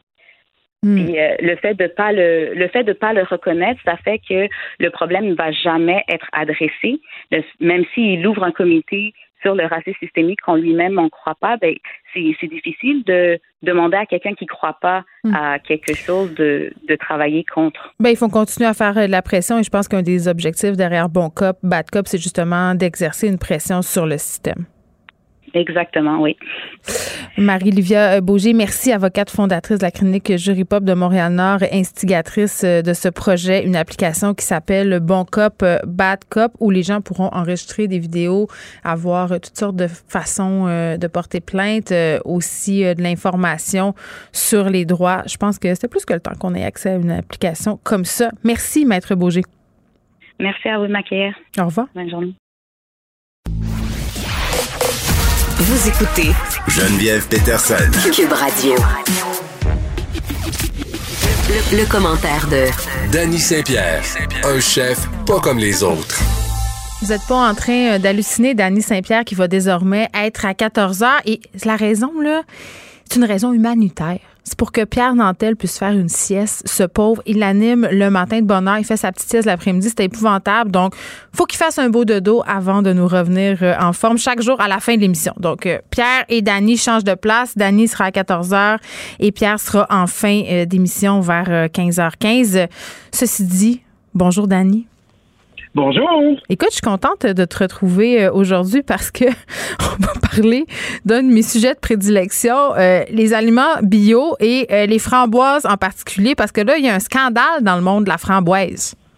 c'est digne d'un roman d'espionnage. Alasco. Calme-toi. Quand même pas. de framboise, on n'a pas le goût de lire. là-dedans un peu, là, oui. Fait que, Alerte à Coucheville, euh, Alasco, qui est une, euh, une compagnie euh, de légumes et de fruits surgelés qui est basée à Montréal, s'est fait prendre dans une enquête de Reuters parce qu'elle s'est fait pogner à dire qu'elle vendait des framboises qui venaient du Chili qui étaient bio, puis en fin de compte, c'est des framboises de Chine qui étaient pas bio. Fait que là, on a suivi le petit fruit dans une épopée qui partait de Chine pour aller en Nouvelle-Zélande pour ensuite arrêté par le chien, être réemballé euh, dans une par une compagnie qui s'appelle Fruiti del Bosco, toi chose. Imagine-toi donc, toi, ça s'invente pas, Fruiti del Bosco. Puis ensuite, ben, les, les douanes, les douanes chiliennes les ont pognés. Puis après ça, ben là, euh, l'entreprise, évidemment, a tout nié. Puis s'est fait prendre les culottes à terre. Fait que double crosse. Hey, puis attends, il y a plusieurs affaires là-dedans qui sont intéressantes de souligner. Là. Euh, premièrement, l'entourloupette fiscale, OK? Parce que faut savoir qu'en vertu euh, de l'accord de libre-échange qu'on a avec le Chili, les fruits qui entrent au Canada euh, sont sans droit de douane. Ceux qui viennent de Chine, c'est 6% fait qu'en nous faisant croire qu'ils viennent du Chili, ben cette entreprise-là sauve de l'argent, beaucoup d'argent. Oui, puis charge, charge, du bio pour un fruit qui n'est pas bio. Ah, mais attends, oui, ça, ça c'est là où je m'en vais parce que euh, une affaire aussi euh, qui est importante de souligner parce que moi, je lisais euh, cette enquête-là ce matin, puis je me disais, OK, c'est qui ça, Alasco? Mais Alasco, là, c'est gros, là, ils vendent chez Costco, là. Quand on achète certains produits surgelés du Costco, et je plaide coupable, j'en achète souvent des fruits surgelés au Costco. fort Non, mais fort est à parier que ça vient d'Alasco. Puis moi, quand je lis euh, biologique sur l'emballage, euh, ben écoute, c'est normal, je les crois. Puis je trouve ça pas cette histoire-là de framboise frauduleuse, Dani, parce que non, mais ça va encourager les préjugés que les gens ont envers les aliments biologiques. Puis c'est plate, mais ils ont raison parce que c'est tellement la mode, l'alimentation bio. Les gens veulent bien manger. C'est au cœur de nos préoccupations. On a l'impression que c'est meilleur pour la santé. Ça goûte meilleur aussi euh, dans certains cas. D'ailleurs, euh, je, vais être curieuse de t'entendre là-dessus, là, sur si c'est vraiment meilleur. Mais, tu sais, à part de s'assurer qu'on a une certification, puis encore une fois, il y en existe plusieurs, des certifications biologiques, on n'est jamais totalement sûr que nos aliments sont biologiques. Puis là, cette histoire-là, ça va juste venir ajouter encore plus au doute. Ben, tu sais, c'est important d'avoir, euh, de faire affaire avec des compagnies qui ont, euh, qui ont des identifications, qui ont des, certifications qui sont indépendantes, puis tu triches pas. Tu sais, je serais curieux de voir l'emballage, moi, de Fruity del Bosco, là, puis de voir, euh, tu sais, est-ce qu'il y a une certification qui est bio? Puis après ça, ben, tu sais, quand tu commences à niaiser là-dedans, tu passes à ta certification, là, tu peux pas y retourner, là, donc... c'est un gros processus, hein, pour avoir... ouais des entreprises sérieuses comme Bonduel, là, tu sais, qui sont établies un petit peu partout au Québec, là, je sais pas qu'ils font dans le bio, mais tu sais que ce qui se ramasse dans un sac, ça vient d'ici, puis c'est sérieux, puis c'est du monde qui sont droits. Là. C'est pas tous les légumes surgelés, les fruits surgelés qui sont de la boîte non plus.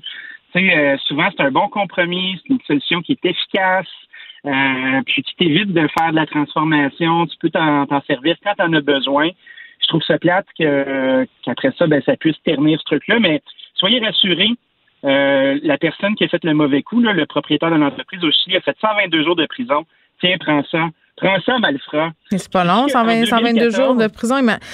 Parce que là, attends, là, je cherche, là, là, Dani, là, telle une, une, euh, une Erin Brokovich des pauvres, OK? Pendant que tu me parles, je suis en train de chercher le maudit emballage du Costco là, que j'achète, puis là, je l'ai devant moi, OK? Kirkland.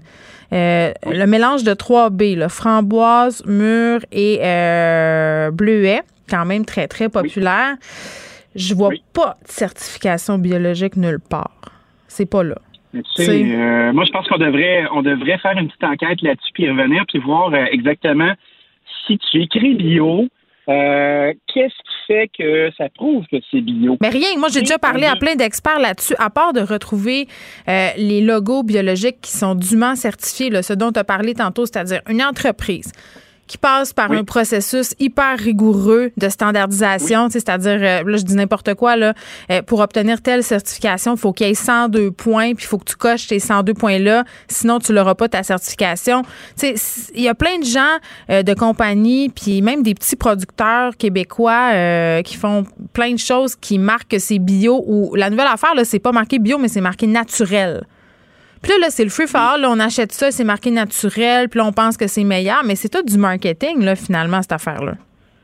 Bien, c'est sûr que c'est tout du marketing. Dès que tu fais affaire avec un label, là, y a, dans ton Y de choix, là, est-ce que je veux faire plus de ventes ou est-ce que j'ai des convictions? Hmm. Puis après ça, ben, est-ce que je réponds au marché? Euh, euh, à quel point les gens sont prêts à payer plus cher pour avoir mon produit? Puis qu'est-ce que ça implique de faire tout ça? Moi, si j'achète du bio et c'est pas bio, là, je serais pas content. Non, ça met en beau joie le vert parce que c'est cher.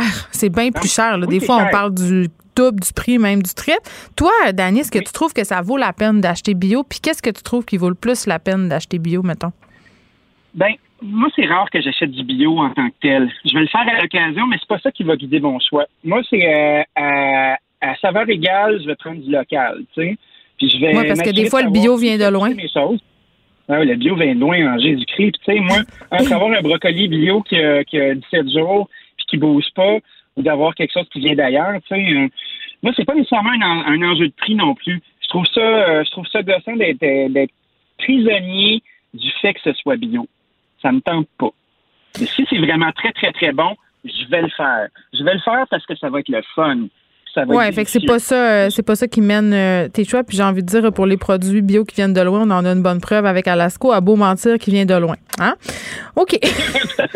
bon, euh, parlant de bio, moi j'ai décidé de faire pousser des murs dans mon jardin cet été. J'ai eu des belles grosses murs. ça fait deux trois semaines. J'en ai mis dans ma bouche puis je les ai recrachés. Ils étaient dégueulasses. Mais peut-être qu'il y a des gens qui sont meilleurs que moi en jardinage parce que si on en croit un sondage, beaucoup de personnes profitent de la pandémie pour jardiner. Un Canadien sur cinq jardine tout à fait la firme English Street qui a sorti un gros, euh, gros sondage, bien intense. Euh, puis, c'est quoi? Les principales raisons qui motivaient les gens sont la peur d'une pénurie, euh, croire qu'ils vont faire une économie parce qu'ils ont peur que les prix augmentent, s'assurer d'avoir les variétés qu'ils veulent, faire une activité apaisante et relaxante. OK, Dani. Tu sais, la tomate est reine à 90% des répondants. OK, je comprends pour la tomate, mais on peut-tu se dire les vraies affaires, là? Ça me fait rire un peu. Non, mais ça me fait rire peur d'une pénurie. OK. Est-ce que tu es conscient, madame, monsieur, que le temps que tu récoltes des affaires dans ton jardin, là, c'est des mois? OK? Tu n'auras pas. C'est pas parce que tu plantes quatre graines au mois d'avril que tu vas avoir euh, des courges, des salades, tout ce que tu veux. Tu sais, c'est dur. Après ça, l'économie. Il euh, faut que tu fasses un investissement de départ. Il faut que tu l'entretiennes en temps. Euh, puis tu n'as ben pas vraiment ce que tu veux. Tu essaieras de faire pousser des asperges. Moi, j'ai une amie, c'est le running gag. Là. Elle a planté des asperges, puis ça fait cinq ans qu'il en pousse juste une. Tu vas pas chier loin avec juste une asperge. Excuse-moi, là. C'est comme. N'est pas jardinier du dimanche qui veut, là. C'est une job à temps plein. Puis, il y a plein de connaissances. Des tomates, c'est facile. Moi, je ai acheté euh, pris en poté. J'ai aucun mérite, là. Puis, encore là, euh, quand mon, attrait pour la nouveauté, le jardinage, puis mon trip survivaliste a été passé, on jaunit sa galerie d'en avant, puis les écureuils s'en sont régalés. C'est pas mal ça. Ben, c'est ça. Sais, un moment donné, là, c'est encore le même mot du monde bien pensant qui sont là, puis quand tu leur parles de faire une liste d'épicerie, de se faire un menu pour la semaine, ils font comme ah ben là, c'est plate de faire ça. Il n'y a mm. donc ben pas de spontanéité, puis nanana. Tu sais, le jardinage, là, c'est l'archétype de la planification. Puis tu sais, il faut que tu aies des talents quand tu fais du jardinage. D'un, il faut que tu investisses. Essaye de compter combien ça te coûte acheter euh, l'espèce de frame en bois que tu vas aller faire faire par un artisan. Non, ah, mais tout ça, là, puis le temps, puis il faut se lever, puis on peut pas s'en aller, puis t'as pas ce que tu veux. Moi, je pense que euh, il faut que ça soit le fun, jardiner. Il faut pas que ça devienne une obligation de rentabilité. Là, agriculteur, c'est un métier, c'est pas pour rien. Euh, puis on peut les mhm. encourager, nos agriculteurs. By the way, en ce moment, sont pas mal dans le chenoute, là. Tu sais, moi, euh, j'essaie de faire ma part, puis je leur dis, là, je suis privilégiée, je suis inscrite dans un panier bio. Tu sais, j'essaie de, justement, d'aller l'épicerie, de checker qu'est-ce qui vient d'ici, qu'est-ce qui vient pas d'ici, puis de faire des choix en conséquence. Mais tu sais, à un moment donné, euh, puis est-ce qu'on se parle du gaspillage? Parce que quand c'est la saison des courges, là, tu te ramasses avec 18 courges dans ton jardin, t'as intérêt à mais ça, la ratatouille, c'est un moyen temps. Moi, j'ai fait une expérience à un moment donné. Je me suis dit, je vais planter des laitues, ça va être le fun. Tu sais, c'était ma première année de jardinage. J'avais, quel fun, Dani. T'étais naïf. J'avais à peu près une trentaine de pommes de laitue. Puis là, j'étais comme, Christy, ça arrête pas de pousser ces affaires-là. Puis là, je donnais des laitues à tout le monde. Puis j'étais comme, oh my God, oh my God, oh my God, j'ai tellement de laitue. Puis là, ça poussait en graines. Puis il était plus mangeable. Ben, tu sais, mon petit Christy de lopin de terre, de terre qui m'a coûté 500 pièces à monter, là, ben, je l'ai pas amorti avant un mot du bout. Puis tu sais, tu deviens pas bon tout de suite avec ça. Fait que là, tu te fais comme, ah oui, je vais me planter des zucchinis, toi. Puis là, là, t'en as une gang, des concombres. Mais tu sais, ça vient par batch, cette affaire-là, puis tu finis par t'écœurer avant d'avoir fini. Hmm. Puis là, tu essaies de partir des batchs de pickles, puis tu sais, tu manges un pot de pickles par année. Donc, il faut le faire pour le fun. C'est ça que je comprends. Ben, mais quand tu regardes les motivations des gens qui leur maudit sondage, par exemple, c'est la peur de manquer de stock, vouloir faire une économie, être plus en contrôle. Puis, tu sais, c'est toutes des raisons qui sont, dans le fond, euh, j'ai répondu à un sondage au téléphone. Ben oui, on Dieu sait qu'on ment, là. Dieu sait qu'on ment dans les sondages pour bien paraître. En tout cas, euh, si je me fie aux sondages qui sont faits sur les habitudes sexuelles des Québécois et sur leur consommation d'alcool, souvent j'ai l'impression qu'on est bien loin de la réalité. Puis tu sais, pour vrai, euh, si on revient aux motivations du sondage, là. Tu sais, on parlait de stockage. Il y a des gens qui ont recommencé à stocker en ce moment qui paniquent bien raide. Là. tu peux aller t'acheter de façon intelligente des affaires, canner euh, des légumes, des fruits de saison. Ça, ce sont des gestes intelligents qui coûtent pas si cher que ça et qui euh, peuvent réellement avoir un impact sur euh, l'autosuffisance alimentaire. Mais tu sais, c'est un peu une utopie de survivaliste du dimanche, à mon sens, de charte. Ben, c'est ça. C'est comme, c'est comme se faire à croire qu'on fait quelque chose de bien. Hum.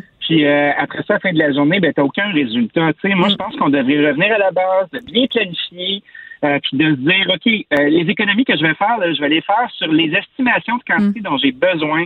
Je vais acheter jusqu'à ce que j'ai besoin, je vais arrêter de gaspiller comme un cabochon. C'est ça, ça va mieux aller. Tu sais, sinon, Dani, euh, changement complètement de sujet. Avant qu'on se laisse, je parlais de la fermeture de la page de Radio-Québec d'Alexis Cossette-Trudel et je reçois plein de mots gentils euh, des auditeurs. Là. Il y a Jean Lefrançois qui m'écrit que je suis une crise de folle, que je dis des menteries, que ah, je suis une salope qui a vendu mon âme et que je suis idiote. Donc, euh, c'est vraiment le fun. J'en reçois vraiment beaucoup ah, ben, des mots comme ça.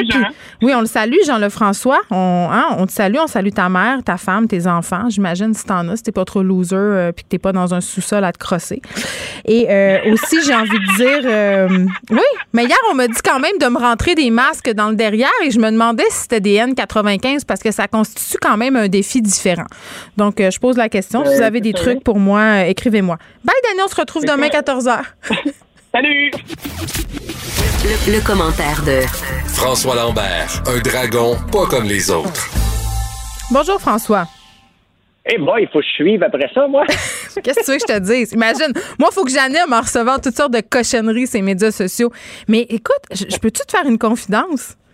Ben oui. Tu sais, j'ai souvent parlé du fait que j'étais tannée puis que ça m'atteignait, ce genre. Mais là, on dirait que j'ai atteint, j'ai franchi le Rubicon, je m'en sac. Je m'en fous.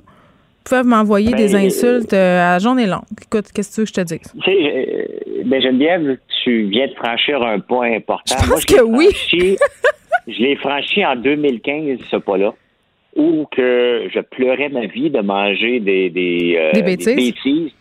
Et euh, à partir de 2015, j'avais écrit un, statut sur les assistés sociaux. Et j'avais mangé euh, tout, un, tout un char, là. Et je broyais. Écoute, je pleurais, puis je me disais, je suis pas un gars méchant, je peux juste donner mon opinion sur un sujet. Puis la switch, elle s'est tournée à off dans ma tête, puis j'ai dit, garde, ces gens-là me détestent pas pour vrai, ils me connaissent pas. Puis à partir d'aujourd'hui, tant que je vais écrire des opinions euh, dans le respect et sans attaquer des gens personnellement, je vais continuer à le faire. Ils m'empêcheront pas de faire. Mais tu avais même, euh, même ton courriel, euh, des, ton courrier des haters à un moment donné. Oui, mais ça, ça, il y en a tout le temps. Geneviève, d'ailleurs, je prépare une nouvelle version pour vendredi. Je pense que j'ai un bon 15 minutes de stock des, des bijoux. Moi, je les revirerai. c'est des bijoux, mais je sais. Je les revirerai en, en, Ils écrivent sur une page publique. Bon, je suis connu. Fait que si tu l'écris, moi, je l'utilise. OK? Ah, moi aussi, puis je me euh, gêne plus. Et puis honnêtement, c'est un plaisir fou. C'est des, c'est des statuts qui sont vus par des millions de personnes. C'est complètement hilarant ce que les gens peuvent m'écrire. Et euh, je le tourne à mon avantage, puis euh, il s'élimine. Mais il va toujours en avoir, même dans des statuts positifs que j'écris, il y a toujours quelqu'un qui vient donner du négatif. Ben, c'est des trolls, puis moi, maintenant, mon mantra, c'est trollons les trolls. Écoute, Bon, euh, on s'en va complètement ailleurs. Tu veux me parler d'Airbus? Ben oui, eh, ben oui, parce qu'Airbus a annoncé qu'ils vont faire des Airbus 220 euh, haut de gamme. Ils vont les fabriquer à Mirabel et la finition va se faire ailleurs, quelque part aux États-Unis. Là, euh, des avions, là des avions qui appartiennent à bon Airbus, bien entendu, qui nous a acheté pour une pièce, mm-hmm. Bombardier. Nos préférés. Et euh, ben oui, puis euh, Fitzgibbon qui dit hey, c'est une bonne nouvelle. Moi, ce qui me ce qui est important, c'est pas une bonne nouvelle. Ça peut pas être une bonne nouvelle parce que encore une fois, les, les politiciens se font enfiroiper par les compagnies. Une compagnie là, est là pour faire de l'argent. Quand même qu'elle fait des promesses à des euh, à des, euh, à des entreprises, l'entreprise, va aller ce que c'est plus payant. Et c'est plus payant pour eux autres faire les avions. Tant qu'on va avoir des subventions pour faire des avions à Mirabel, ils vont rester là. Si c'est plus payant faire la finition ailleurs, ils vont le faire ailleurs.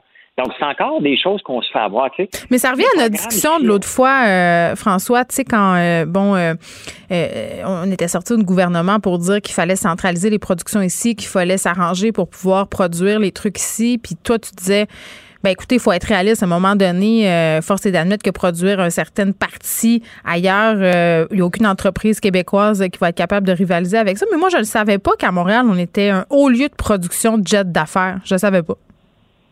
Oui, ben depuis euh, depuis presque toujours. Puis, ben, tu sais, la réalité, c'est qu'il faut arrêter de croire les politiciens, il faut arrêter de croire les hommes d'affaires. Mais là, qui qu'on croit d'abord? on n'a plus, on a plus croire en rien tu peux pas les croire parce qu'il n'y a jamais un homme, un entrepreneur ou un dirigeant qui va dire que ça va mal. Ça va toujours bien. Et le policier va toujours dire que ça va bien. Tu penses-tu que euh, Christian Dubé, euh, il n'y a, pas le goût que ça tombe à zéro? Il, il patine comme un entrepreneur en ce moment. Fitzgibbon, il dit c'est une bonne nouvelle. Il peut pas dire, euh, il peut pas dire on vient de se faire fourrer ben Il peut pas le dire. OK? Il a peut-être pris l'appel, il a peut-être fait un appel pour dire Airbus, qu'est-ce que tu viens de faire là, mon tabarnouche, tu sais? Mais Airbus, il dit ben, je m'en fous, c'est ma compagnie, puis tu détiens juste 25% hmm. puis ton droit de vote. c'est plate ce qui arrive, mais ce que ça dit, c'est que le gouvernement n'a pas d'affaires dans l'entreprise privée. C'est ça qu'il faut retenir, point final de ce qui se passe avec Airbus, de ce qui va se passer avec le lithium, ce qui s'est passé avec le débit. C'est qu'à chaque fois que le gouvernement, la cimenterie mécaniste, on va perdre aussi là-dedans, le gouvernement n'a pas sa place dans l'entreprise privée ou l'entreprise privée est roi et maître et fait ses lois selon l'offre et la demande, tout simplement. C'est désolant ce qui arrive. On ne peut pas dire que c'est une bonne nouvelle aujourd'hui. Là. Hmm. Lui, Fitzgibbon, il dit que c'est une bonne nouvelle. Mais non, c'est pas une bonne nouvelle. C'est peut-être le début de la fin de Airbus. C'est ça qui est, qui est inquiétant. Ben, ça fait longtemps que c'est le début de la fin, tant qu'à moi. OK, euh, on parle de la saison touristique qui va être terrible à Montréal. Et là, je vois sur ma télé la mairesse Plante euh, qui parle des chiffres qui sont quand même alarmants. C'est rien pour aider au tourisme. Là. Euh, Tourisme Montréal qui dévoilait aujourd'hui ces données de la saison estivale. Ça a baissé, puis pas juste un peu. On l'a vu, on l'a constaté. si on a fait un tour cet été dans les rues du Vieux-Montréal, il n'y avait personne. Ben, c'est un ensemble de tout. Hein. Pourquoi la Gaspésie était pleine à craquer puis Montréal était vide? Euh, ben, Montréal n'est pas, euh, est pas accueillant. On peut pas juste mettre la, faute sur la COVID, ce qui, est, ce qui est un cas quand même, on, euh, ça, ça en était, mais cet été, on vivait presque normalement. Il n'y avait mhm. pas de. Ben, enlève le presque. Là. Pour vrai, cet été, on avait vraiment l'impression que la COVID était derrière nous. On faisait des barbecues avec des amis. Euh, on, se promenait entre les régions. La seule différence, c'est que tu ne pouvais pas prendre l'avion pour aller ailleurs. C'est à peu près tout. C'est ça. Exactement. Donc, euh, pourquoi que ça n'a pas bien été? Bien, à un moment donné, il faut accepter. Ben, on en a parlé plusieurs fois, mais Montréal était designé, tout comme Québec, euh, pour des attrapes touristes. Mhm. Des attrapes touristes de l'extérieur. Là, je fais attention à ce que je joue aux gens de la Gaspésie, mais la Gaspésie est designée pour les touristes québécois. Et c'est pour ça que ça a bien été cette année. Le nord du Québec, Tremblant, a été fait aussi. Avant, c'était beaucoup les Américains. Maintenant, c'est beaucoup les Québécois. Ben, encore les Américains, mais Montréal et Québec, c'est deux pôles qui ont été faits que pour les touristes américains et les festivals. Donc là, on vient de se rendre compte, au palais, qu'est-ce qu'on fait maintenant? il va falloir se poser comme question, qu'est-ce qu'on fait pour les cinq prochaines années? Euh, c'est bien beau mettre de l'argent pour dire venez, venez, venez, mais c'est pas été fait pour nous autres. Il faut changer la, dynamique du tourisme. Et euh, honnêtement, Montréal et Québec ont tout un problème, ces bras, je veux dire. C'est, sérieux la façon qu'on a désigné le tourisme, qui, est impossible pour pas il y a qu'une année. Il y a une mentalité maintenant de moins de touristes. Les gens vont faire plus de tourisme localement, je pense. Mais dans leur cours aussi, je ne sais pas si tu imagines à quel point les gens cet été ont investi dans leur cours arrière, là, parce que c'était l'endroit le plus sécuritaire. C'est ce qu'on se disait dans nos têtes. Donc, avoir les kits de Hot the Ring, le barbecue à 10 000 le set de patio, Gérard puis Ghislaine, ben c'est chez eux qui vont passer l'été. Puis c'est vrai. Donc, c'est sûr qu'il y a une certaine décroissance. Puis je sais pas qu'est-ce qu'il va falloir pour euh, ramener, tu sais, parce qu'il y a le climat de confiance aussi, là, avec tout ce qu'on a en ce moment comme info par rapport à Montréal. C'est pas tellement tentant euh, d'y venir, même si on est euh, québécois puis qu'on habite en région. Bien, ben, effectivement, ça ne donne pas le goût d'y aller. Moi-même, qui euh, une maison à Montréal, j'y vais pas souvent dernièrement parce que il n'y a pas d'attrait. Il n'y a pas de festival, il n'y a rien. Ben, c'est ça. Tout a été fait pour les festivals, puis en même temps, on a décidé de rénover la maison complète en même temps. Donc, euh, on n'avait pas de party, fait qu'on a dit, on invite, tant qu'à pas avoir personne, donc il faut l'accepter, que euh, elle a tout fait cet été, Valérie Plante. Elle a tout fait pour nous décourager. les, journaux ont été peinturés du, du début de l'été jusqu'à la fin sur la voie rapide sur Saint-Denis à travers la province. Oui, il y a eu ça. Il y a les. Puis ça finit pas, là. là, cette semaine, euh, ils ont enlevé euh, euh, Mont-Royal piéton. Mais tu sais, même moi, j'aime pas trop ça, parler de la difficulté de circuler à Montréal. Puis je suis une adepte des transports actifs, mais force est d'admettre, même moi, j'ai embarqué cet été, j'étais plus capable. Ça m'a pris deux heures et demie à m'amener traverser la ville. Aucun sens. C'était 11 km, genre. Bien, effectivement. Puis, tu sais, faire ton épicerie avec la brouette, ça fait. Tu sais, c'est des imaginaires qui font le tour de la province. Oui. Tu sais, ça Mont-Royal, ils ont mis des brouettes pour qu'on puisse faire notre épicerie. Mais la province en parle. Fait que les gens qui ne vont pas à Montréal, ils entendent juste hey, je vais faire mon épicerie avec une brouette avec 3 km. Ça, ça, tue le monde. Elle, elle s'en rend pas compte. Elle dit, c'est un succès. Bon, c'est un succès. Pour pouvoir mesurer un succès, il faut avoir un point de départ. On n'a pas su au tout début combien il y avait de gens qui prenaient la rue, euh, qui passaient sur la rue en auto ou en piéton. On a dit, hey, il y en a 14 000. On a eu un succès sur la rue Montréal. On regarde juste la fin, c'est mesuré par quoi? Ah, puis y a des... On n'a rien fait. On n'a rien fait pour la mettre la ville attirante cet été.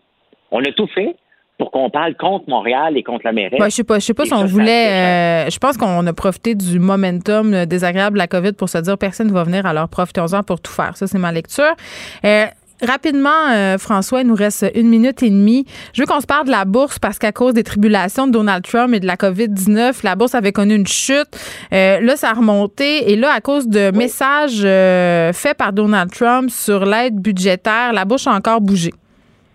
Oui, puis tu sais, c'est bon. J'ai déjà été day trader dans ma vie. Day trader, ça veut dire que tu achètes et tu te débarrasses rapidement des actions. Tu fais de la spéculation, tu fais du gambling. Il n'y a pas de placement là-dedans. Je m'étais réservé un portefeuille et depuis que Trump est là, c'est complètement infernal parce que tu, regardes les graphiques et tout à coup, Trump envoie un tweet hors, hors de l'ordinaire, complètement disproportionné. Et là, toutes les stratégies du jour viennent de débarquer. Hier, je m'amusais fictivement à faire, à faire ça. Et tout à coup, euh, ça s'est volatilisé. Et c'est très difficile pour n'importe quel investisseur. Et c'est pour ça qu'on dit qu'à la bourse, il faut investir pour le long terme, mais très long terme. Surtout qu'un président comme ça. C'est quoi le très long terme? Oh, c'est 5, 6, 7 ans. OK, OK. Tu arrêtes de courir après les aubaines, tu achètes des bonnes actions qui ont un momentum, puis tu fermes les livres, tu le regardes. Moi, c'est le même que je fais le plus d'argent. Le day trading, c'est juste par peu plaisir, puis maintenant, je le fais euh, même pas avec la vraie argent, parce qu'à la fin, tu perds tout le temps. Mais tu le fais avec quoi? Des bitcoins? non, non, non, je joue. Je joue pour m'amuser. Ah, OK, je, comprends. tu fais des simulations je fais des simulations comme si c'était vrai, puis euh, je m'amuse euh, quand, j'ai du temps de bureau, si on veut. mais la réalité, c'est très difficile avec un président comme ça. Oui, c'est quand même fou. C'est ça qui est fou, François, c'est de se dire qu'un homme aussi instable influence quelque chose d'aussi important de la bourse. Merci, François. On se parle demain. Geneviève Peterson. Elle réécrit le scénario de l'actualité tous les jours vous écoutez Geneviève Peterson. Cube Radio. Cube Radio. Cube Radio. En direct à LCN.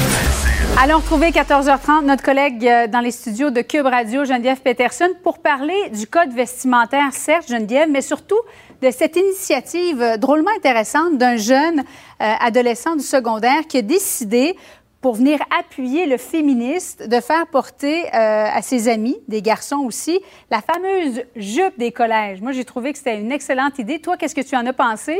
Bien, premièrement, ça me réjouit parce qu'on est toujours en train de critiquer l'utilisation que les jeunes font des médias sociaux. Hein? On dit c'est une perte de temps, ça peut servir à toutes sortes de choses négatives comme l'intimidation. Hier, pendant que j'animais mon émission, je me suis fait taguer sur une publication, en fait, sur cette publication Instagram de ces jeunes hommes qui ont décidé de porter la jupe pour dénoncer euh, la vétusté, il faut bien le dire, des politiques vestimentaires dans nos écoles québécoises.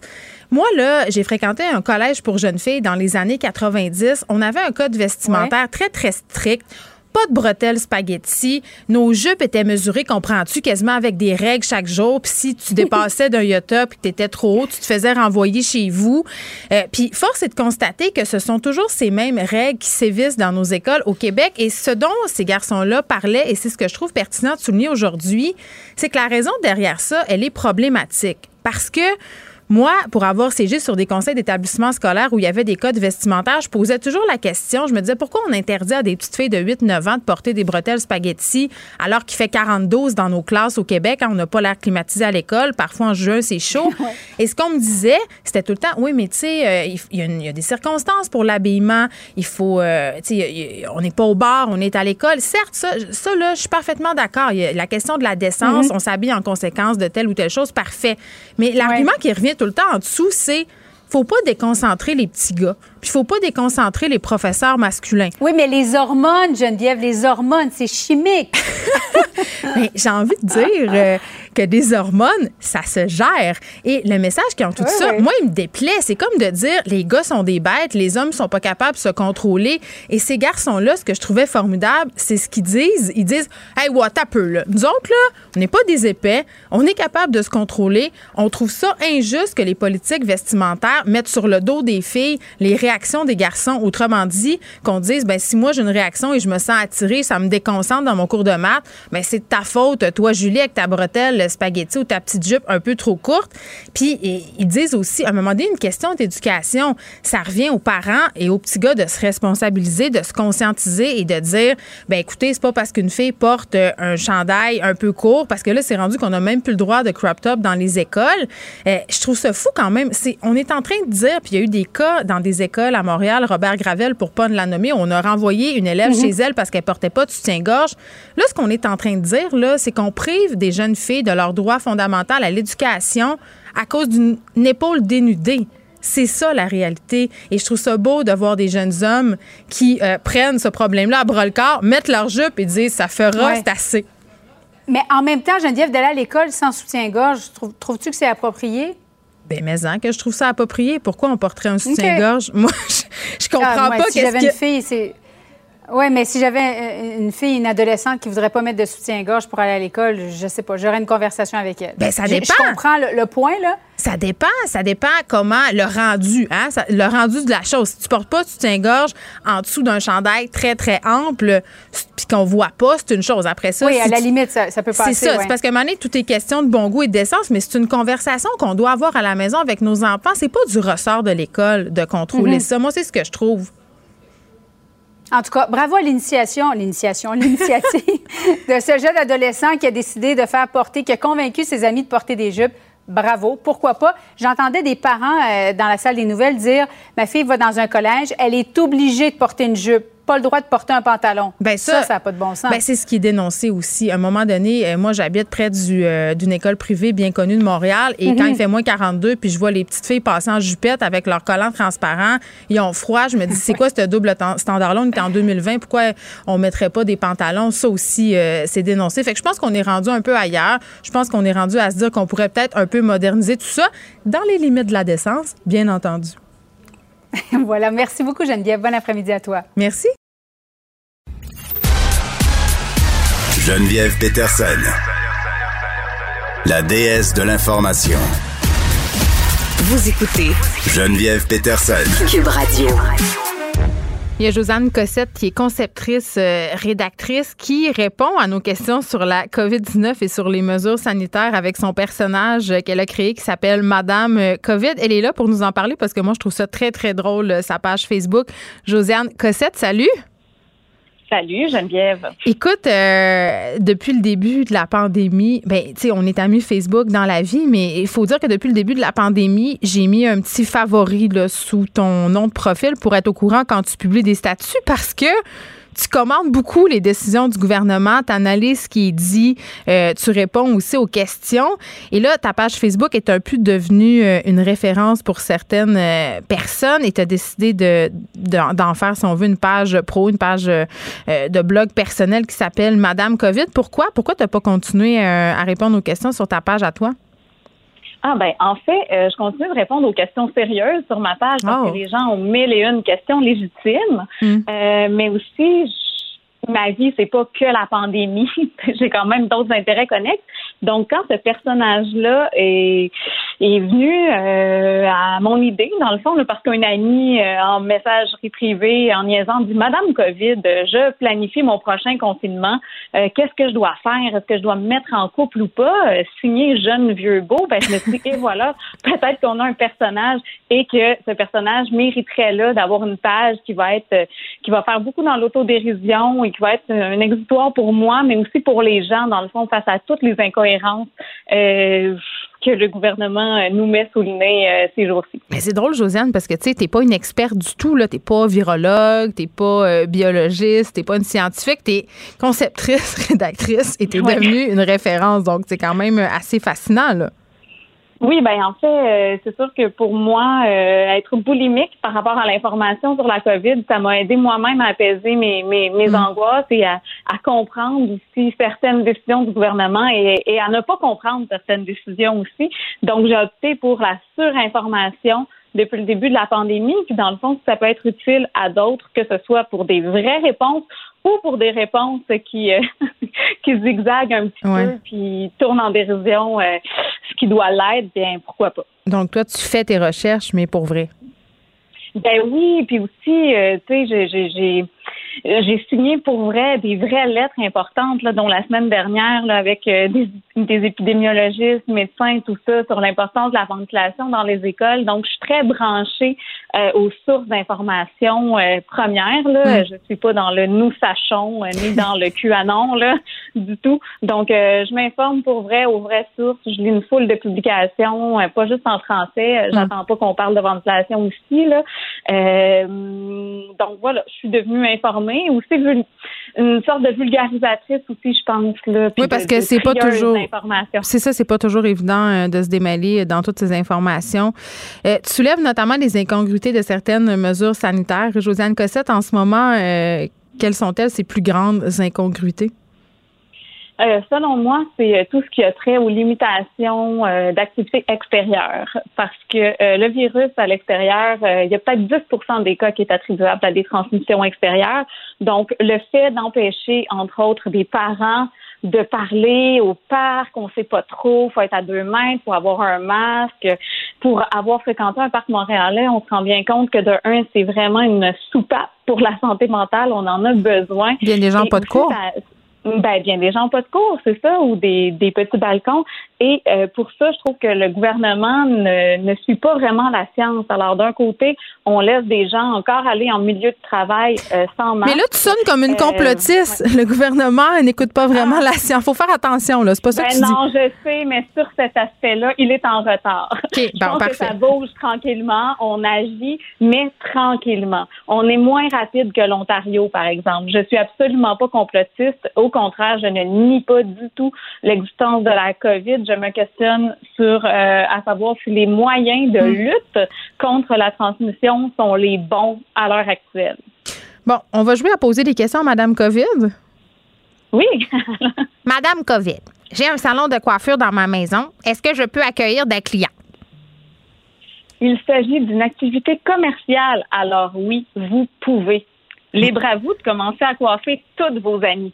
Oui, mais... À ceux qui seraient tentés de s'improviser coiffeur et coiffeuse pour jaser avec leur chum en leur coupant les cheveux, c'est une très mauvaise idée si vous voulez les conserver. Parfait. Est-ce que je peux m'entraîner en privé avec un entraîneur dans un parc? Vous le payez et ce n'est pas en groupe et c'est à l'extérieur. Alors, j'aurais tendance à dire que oui. Mais pour mettre toutes les chances de votre côté, choisissez-vous un entraîneur qui entraîne aussi beaucoup de policiers. OK.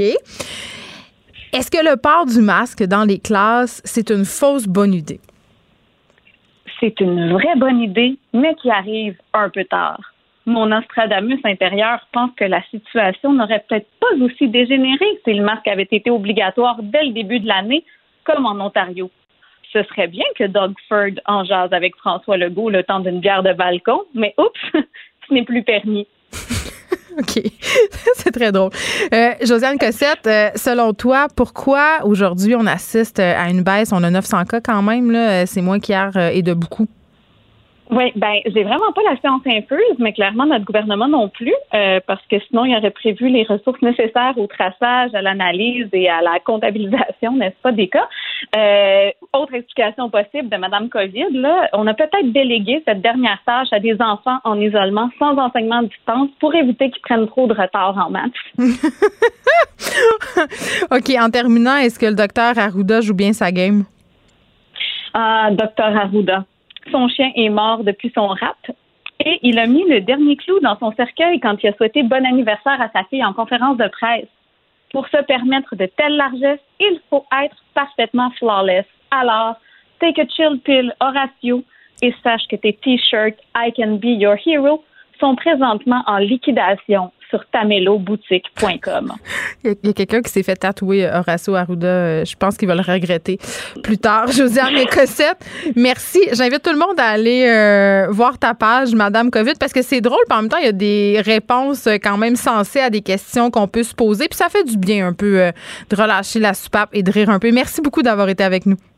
Merci pour l'invitation. À bientôt. Bye. Le, commentaire de Varda Etienne, une vision pas comme les autres. Cher Varda, bonjour. Je suis tout énervée. Pourquoi? Je suis tout énervée parce que moi, les débats, j'aime ça. Puis avec tout ce qui se passe maintenant, écoute, j'attends impatiemment, exactement comme il y a deux semaines, je suis prête, popcorn, chips, deux litres de thé glacé, mon téléphone, mon mon euh, mon écran d'ordi, euh, FaceTime, Facebook, Messenger, Instagram, tout en même temps. Je parle à tout le monde en même temps. Je te jure, j'ai l'impression, j'ai l'impression d'être dans les bureaux de CNN. Mais c'est parfait. Ça, ça nous fait quelque chose à faire. Non, mais c'est tellement intéressant. Est-ce que tu vas le regarder, Jen? Ce soir? Oui. Euh, non. Mais pourquoi? Mais parce que tu vas me le résumer demain. Ben oui, mais c'est quand même mais ton job d'animatrice toi qui es une femme euh, intelligente, ah, tu, me dis, tu me dis comment faire ma job. Non, euh, en fait, euh, non, j'ai pas le goût de l'écouter, moi, le débat ce soir. Je vais, je vais écouter des résumés du débat parce que je vais te dire la raison. C'est une raison émotive. C'est parce que mes enfants reviennent de chez leur père ce soir, puis ça fait longtemps que je les ai pas vus. Donc, on va se faire un oh, petit spé. Ouais, c'est ça. Fait que je fais ma job d'animatrice, mais aussi ma job de mère, et parfois ça implique de rater des débats. Mais j'ai une très bonne équipe ici pour me tenir au jus. Je te dirais ça. Mais écoute, c'est une, c'est pas une bonne excuse parce que comme moi, Hein, je veux dire, comme toi, plutôt, mes enfants aussi reviennent le mercredi. Ça fait deux jours que je les ai pas vus, donc moi, je peux les garocher dans, au sous-sol puis leur dire, maman est occupée. Alors, parlons de choses plus sérieuses. J'ai écouté, j'ai écouté ton entrevue avec, euh, avec la présidente euh, de l'Ordre des sexologues, Madame Joanie Eppel. J'ai trouvé ça très intéressant parce que vous avez abordé le, le sujet de l'inconduite sexuelle de la part d'un professionnel. Je te pose la question, Geneviève. Est-ce que toi, n'es pas obligé de répondre si ça te concerne personnellement, mais est-ce que tu as des, des gens dans ton entourage, des amis ou des connaissances qui ont, elles, ou ils ont déjà été victimes euh, d'inconduite sexuelle de la part d'un professionnel. Mais quand on dit un professionnel, ça veut dire. Euh... Un médecin, ouais, c'est ça, là. Euh, un avocat, peu importe. Ben, moi, j'ai jamais eu dans mon entourage des gens qui ont été victimes de gestes, mais est-ce qu'une ambiance weird, bizarre, des messages Facebook inappropriés, euh, juste à la limite, là, ça, ça j'ai vu ça. J'ai vu ça, puis j'en ai, je l'ai déjà vécu aussi, personnellement. Bon, je pense que la majorité des femmes l'ont déjà vécu, mais d'une manière plus, d'une façon plus précise, je te dirais les exemples que je vais te, que je vais te nommer, ce sont des gens, des, femmes de mon entourage qui l'ont vécu il y a une vingtaine d'années et plus. Par exemple, j'ai une copine qui était à son premier trimestre de grossesse qui écoute, qui avait le même gynécologue depuis des années et c'est lui qui s'occupait. Elle, elle avait accouché quand même de son. Attends, c'est le deuxième? je pense que c'était son deuxième enfant, son deuxième fils. Et pour une raison qu'on ignore, lorsqu'elle a été à son examen de routine, mais son examen gynécologique était plutôt weird et très particulier. C'est, ça s'est transformé un peu en attouchement, euh, c'est malaisant, un peu hors norme. Il est là. Oui, oui, à ce point-là. Et ça l'a tellement traumatisée qu'elle a été incapable d'en parler à son conjoint. Nous, à l'époque, notre, notre groupe d'amis de filles, elle nous en avait parlé et elle était détruite. Elle ne comprenait pas. Puis, euh, je veux dire, on est, on était de tout cœur avec elle, puis on essaie de la supporter. Puis on lui a dit, écoute, va porter plainte. Ce qu'elle a fait, elle, elle, elle en a finalement parlé à son conjoint. Elle a été portée plainte et ça a été très long. Elle a engagé deux avocats d'une firme très connue. Je préfère ne pas la nommer, mais tu sais quoi? L'un des problèmes là, avec le Collège des médecins, c'est un peu une genre de chasse gardée. Hein? Ils sont très... Euh, tu sais, ils se protègent beaucoup entre eux. Le Collège de médecins a tendance à protéger ses membres, mais c'est sûr que, on doit l'admettre, depuis le mouvement MeToo, qui encourage les femmes à dénoncer, qui n'ont plus besoin d'éprouver de la honte, de la culpabilité lorsqu'elles portent plainte, je me dis peut-être que le Collège des médecins a peut-être changé son fusil d'épaule, mais ça n'en demeure pas moins que lorsqu'on parle de termes de, lorsqu'on parle en termes de radiation et qu'on me dit qu'on est copié, un professionnel de la santé est copié de cinq ans de radiation parce qu'il a, euh, il, aurait fait des attouchements sexuels sur Excuse-moi, oui? cinq ans, parce que moi, dans ma tête à moi, là, puis je vais t'avouer que je suis pas super au fait des, des peines de radiation au Collège des médecins, mais si tu as touché une cliente, euh, tu devrais être... Bah, c'est fini, là. Ben alors, c'est exactement là où je voulais en venir. Moi, je trouve que cinq ans, encore une fois, c'est une sentence bonbon, tu typique du Québec, parce qu'on sait que nous, euh, on est les rois de... De, de moins en moins. Ben, oh, Geneviève, non, moi, tu... Non, parce que si tu compares des peines pour des, pour des, des crimes semblables aux États-Unis ou en France et ici, ce sont vraiment des sentences bonbons dans des prisons clumettes. Moi, il n'y a pas personne, personne qui va me faire changer d'avis là-dessus jusqu'à preuve du contraire. Ceci étant, c'est pour moi, puis je, je, suis pas avocate, mais je l'ai déjà dit publiquement, j'ai été victime d'agression sexuelle. Quelqu'un qui commet un viol, une agression sexuelle sur une, par exemple, sur une enfant ou un enfant, pour moi, ça mérite la prison à vie. Tu sais, lorsque les États-Unis donnent des peines de genre 200 ans plus 6 jours, moi, je, je tape des mains comme un pingouin. Je trouve que c'est mérité. Mais ça, ça c'est autre chose. Mais tu sais, ce qui arrive dans ces... Alors, alors ça, c'est le premier exemple. Je te donnais ma copine qui, elle, a été agressée par son gynécologue. Il y en a une, elle, qui a eu... Elle a entretenu une relation avec son médecin de famille. Elle en avait... Elle avait 20 ans à l'époque. Il y en avait 60 c'est son médecin de famille et ça a pris beaucoup de temps avant que ça se développe. Donc, c'est que ils ont, ils ont à un moment donné, lors d'une, lors d'une visite en clinique, tu sais, il lui a parlé de sa vie, puis dire qu'elle était à l'université, puis que c'était dur pour elle, puis que c'était drainant, puis elle était seule et tout ça. Et il, lui a offert de la réconforter, puis il dit écoute, à un moment donné, on aura prendre un café ensemble. Et là là. Ben voilà. Alors, qu'est-ce qui s'est passé? Ils ont développé une relation. Puis je peux dire, tu sais.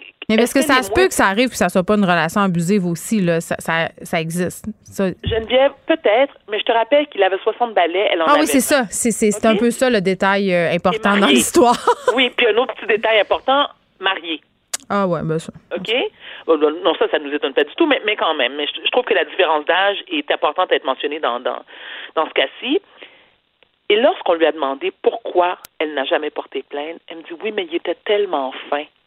Elle dit, il était tellement fin, puis elle dit, tu sais, il me traitait bien, puis tu sais, il s'occupait de moi, puis à chaque fois que j'avais besoin de me confier, de lui parler, il était toujours là, puis bon, présent et tout ça. Puis elle, elle m'avait donné un exemple. Tu te souviens de la crise du verglas? Bien, bien sûr. Ça fait quoi, une vingtaine? Moi, je veux dire, qui ne se souvient pas de la crise du verglas? C'était quand même majeur. Où étais-je? Où étais Non, je m'en souviens. J'étais trop droguée dans ce temps-là, je me rappelle plus. C'est quoi? Alors, pendant la crise du verglas, cette copine en question était étudiante à l'université, vivait de prêts et bourses, donc avait peu de moyens, et elle, je dirais, était complètement désemparée lorsque cette crise de verglas a eu lieu. Elle fréquentait le médecin à l'époque. Et je te rappelle qu'il est marié. Donc, elle l'a appelé, elle dit Écoute, euh, moi, j'ai pas de sous, je sais pas où aller, j'ai plus d'électricité. Il l'a envoyé à l'hôtel pendant une semaine. C'est un hôtel 5 étoiles, OK, au centre-ville. Et je me disais, puis elle me dit, tu sais, Varda, il, a fait ça pour moi, puis il était pas obligé de le faire. il a fait ça parce qu'il avait peur qu'elle appelle sa femme. Mais, ou, ou qu'elle elle, le dénoncé, parce qu'elle, elle l'a l'a jamais vu comme étant. Tu sais, OK. C'est peut-être pas une agression. C'est-à-dire, c'est important de nuancer ici. C'est peut-être pas une agression sexuelle. Non, elle était consentante. Elle était consentante. Mais on s'entend-tu que. C'est un abus de pouvoir. C'est un abus. Exactement. C'est un abus de pouvoir.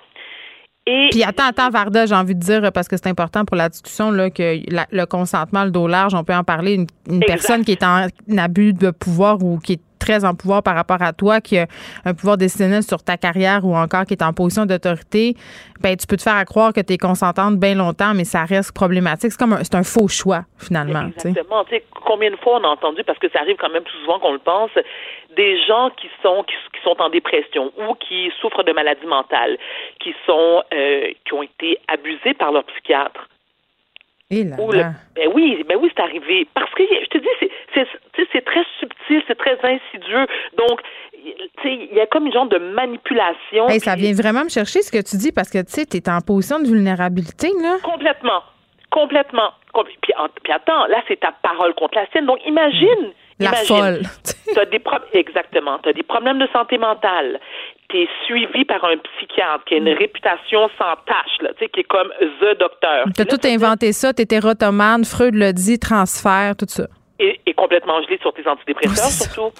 Complètement gelé sur tes antidépresseurs. Tu sais, on rit, mais c'est pas drôle du tout. Alors, depuis lundi dernier, il y a ce nouveau site en ligne, inconduite, avec un s.opsq.org, et tu peux aller euh, faire un signalement si tu as été victime d'inconduite sexuelle. Bon, là, la question à 10 000 parce que le site est en, est en, est disponible depuis lundi, donc depuis avant-hier. Lorsque tu portes plainte, il arrive quoi après? Ben, en fait, la, la fille de l'ordre des psychologues, euh, de l'ordre des sexologues, euh, pardon, ce qu'elle me dit, ouais, euh, c'est pas nécessairement une app qui va t'enjoindre à porter plainte, mais eux, ils vont t'accompagner sur tes possibilités. Oui, oui, tu peux signaler, mais c'est pas une, c'est pas un site qui est destiné à, à, ça c'est comme spécifiquement, là, parce qu'il y a beaucoup de personnes qui veulent signaler, mais qui veulent pas aller dans un processus judiciaire. Tu comprends la nuance? C'est important quand même. Là. Mais, mais je me dis, tu sais, il y, a quand même, il, doit y avoir une façon de d'être en mesure de vérifier les antécédents de ton psy, de ton médecin ou euh, avant une première rencontre parce que je pense que ça revient au registre public là, mais à un moment donné ça pose des questions éthiques si tu as purgé ta peine, si tu as, été radié, c'est ça là, c'est faut protéger malheureusement ces gens-là. Non mais attends, mais Genève, si, si, ma mémoire me fait pas défaut, euh, il n'y a pas comme un, truc qui dit que euh, lors de chaque ordre professionnel a l'obligation d'afficher les décisions rendues en matière d'inconduite sexuelle? Je ne sais pas, je suis pas un dictionnaire. J'aimerais ça. Non, mais je pense que oui. Euh, oui, je suis pas mal sûre de, de, de ce que de ce que je dis, de ce que j'avance, mais je, oui, je pense effectivement, oui, chaque ordre professionnel a l'obligation d'afficher les décisions rendues. Ah oui, c'est il est là. Oui. tu fais une petite recherche en Parfait. Oui, alors chaque ordre professionnel a l'obligation d'afficher les décisions rendues en matière de conduite sexuelle. Parfait. Donc, exemple, si docteur Intel a été condamné, donc j'imagine que son nom, euh, tu peux trouver son nom publiquement, mais, mis à part la radiation, hmm. j'en connais pas beaucoup qui ont, eux, écopé de sentences de prison.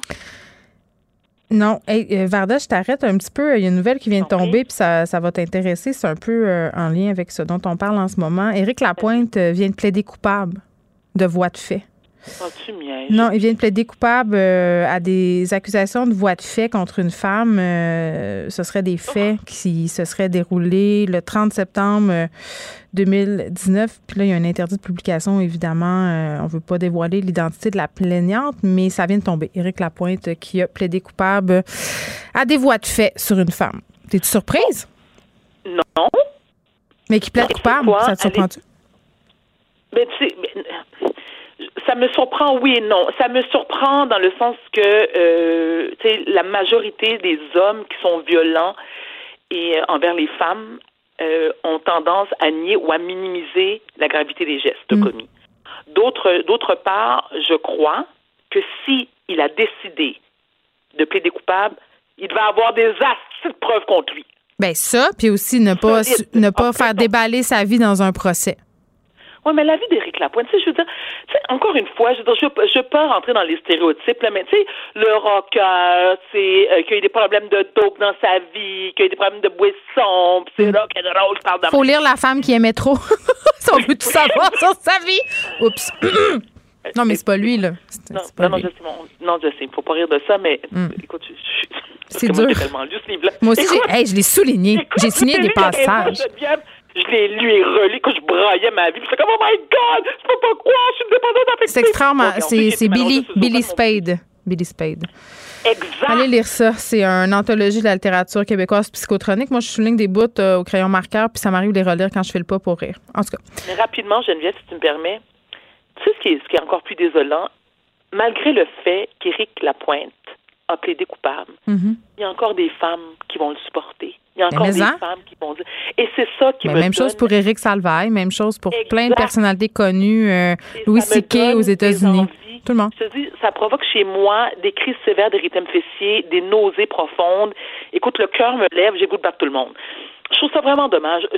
Mais tu comprends pas le processus derrière ça parce que moi aussi ça me choque puis en même temps euh, je me faisais la réflexion suivante cet été quand on a eu tout ce mouvement de dénonciation Varda et que je voyais des gens que j'aimais dans ce mouvement-là être dénoncés, des amis même, des gens proches de moi puis je voulais pas y croire. Fait que je comprends le mécanisme de défense qu'on a quand une personnalité publique qu'on aime est poignée dans tourmente comme ça. Tu sais, je comprends qu'il y a des gens qui continuent à supporter. À un moment donné, quand il y a 20 témoignages, décroche. Ben voilà, c'est là où je voulais en venir. mais je comprends le mécanisme. Mais tu, sais, par exemple, si tu prends quelqu'un, écoute, ça, c'est un, écoute, c'est un débat que j'ai eu longtemps avec les membres, certainement, de ma communauté. Je parle de la communauté noire, bien sûr. Lorsque Bill, euh, Bill Cosby a été euh, reconnu coupable, il y a des gens qui m'écrivaient en privé qui m'envoyaient suer parce qu'ils me disaient que je défendais pas quelqu'un de ma non seulement quelqu'un de ma ben race, mais au-delà de ça, non mais alors c'est lui qui droguait des madames là, qui mettait. Exact. alors non seulement un, membre de ma communauté, mais en plus parce que Bill Cosby, pendant des années et des années et des années, a été perçu comme étant l'homme noir qui a réussi, qui servait de, de modèle pour les pour les hommes noirs et tout ça. Donc tu sais, il, il, a tellement été idéalisé et mis sur un piédestal. Donc, pour bien des gens, c'était impossible qu'il soit coupable d'agression sexuelle. Écoute, quand on parle d'une cinquantaine de femmes qui ne se connaissent pas, qui ont comme sensiblement la même version, y a des chances que le monsieur est coupable? Oui. à un moment donné, il faut appeler hmm. un chat un chat. Donc, je trouve ça vraiment dommage et triste en même temps que des femmes qui, même si elles n'ont pas elles-mêmes été victimes d'agressions sexuelles ou elles ne connaissent, elles n'ont, pas de gens proches dans leur, qui font partie de leur entourage, elles aussi, ben, tu sais, d'encourager ça, je, trouve qu'à un moment donné, on peut être solidaire l'une envers l'autre. Moi, c'est, c'est rare à Geneviève, peut-être parce que j'ai été victime moi-même, mais j'ai tendance à, à, à croire les victimes sur parole.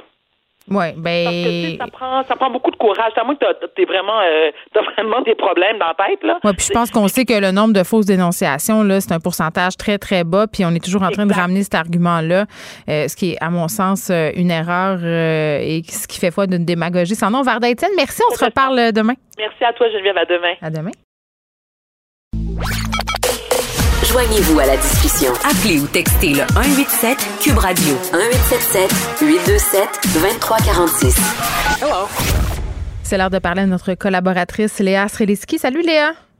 Salut! Hey, t'as des bonnes nouvelles pour nous. Euh, mais en fait, t'as une interprétation de la situation qui est peut-être légèrement différente de la mienne. T'as l'impression euh, qu'on fait enfin le nécessaire pour protéger euh, nos petits cocos. Oui, c'est ça. C'est pas vraiment moi qui donne les bonnes nouvelles, malheureusement. c'est ça. je ne fais que, ben, de mon point de vue, euh, je sais pas pour toi, mais moi, je suis rassurée. J'ai l'impression que par rapport à la première vague, on protège les écoles. Je parle pas tant de mesures que j'ai l'impression vraiment que le gouvernement veut vraiment pas refermer les écoles. Euh, Nous non plus, on veut pas. Hein? Nous non, plus. Nous non plus, on veut absolument pas.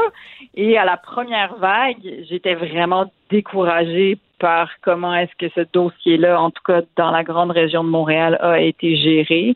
Parce qu'on se souvient qu'ils nous ont annoncé deux fois que les enfants retournaient à l'école et finalement non. Et ça a été les deux pires coïts interrompus de ma vie. Et euh, je, je trouvais que tout était broche à foin. En même temps, je veux dire, à leur défense, euh, ils avaient jamais prévu de voir traverser quelque chose d'aussi énorme que ce qu'on traverse en ce moment. J'aimerais pas être à leur place. Mais, tu sais, je veux dire, je me souviens que je m'étais plaint même, tu sais, j'allais loin dans, il me semble qu'au printemps érable, puis dans toutes ces manifestations-là, puis dans tout ce que les Québécois euh, qui étaient sortis dans la rue voulaient, c'est que justement, on voulait sentir que l'éducation, c'était quelque chose qui était central dans notre société.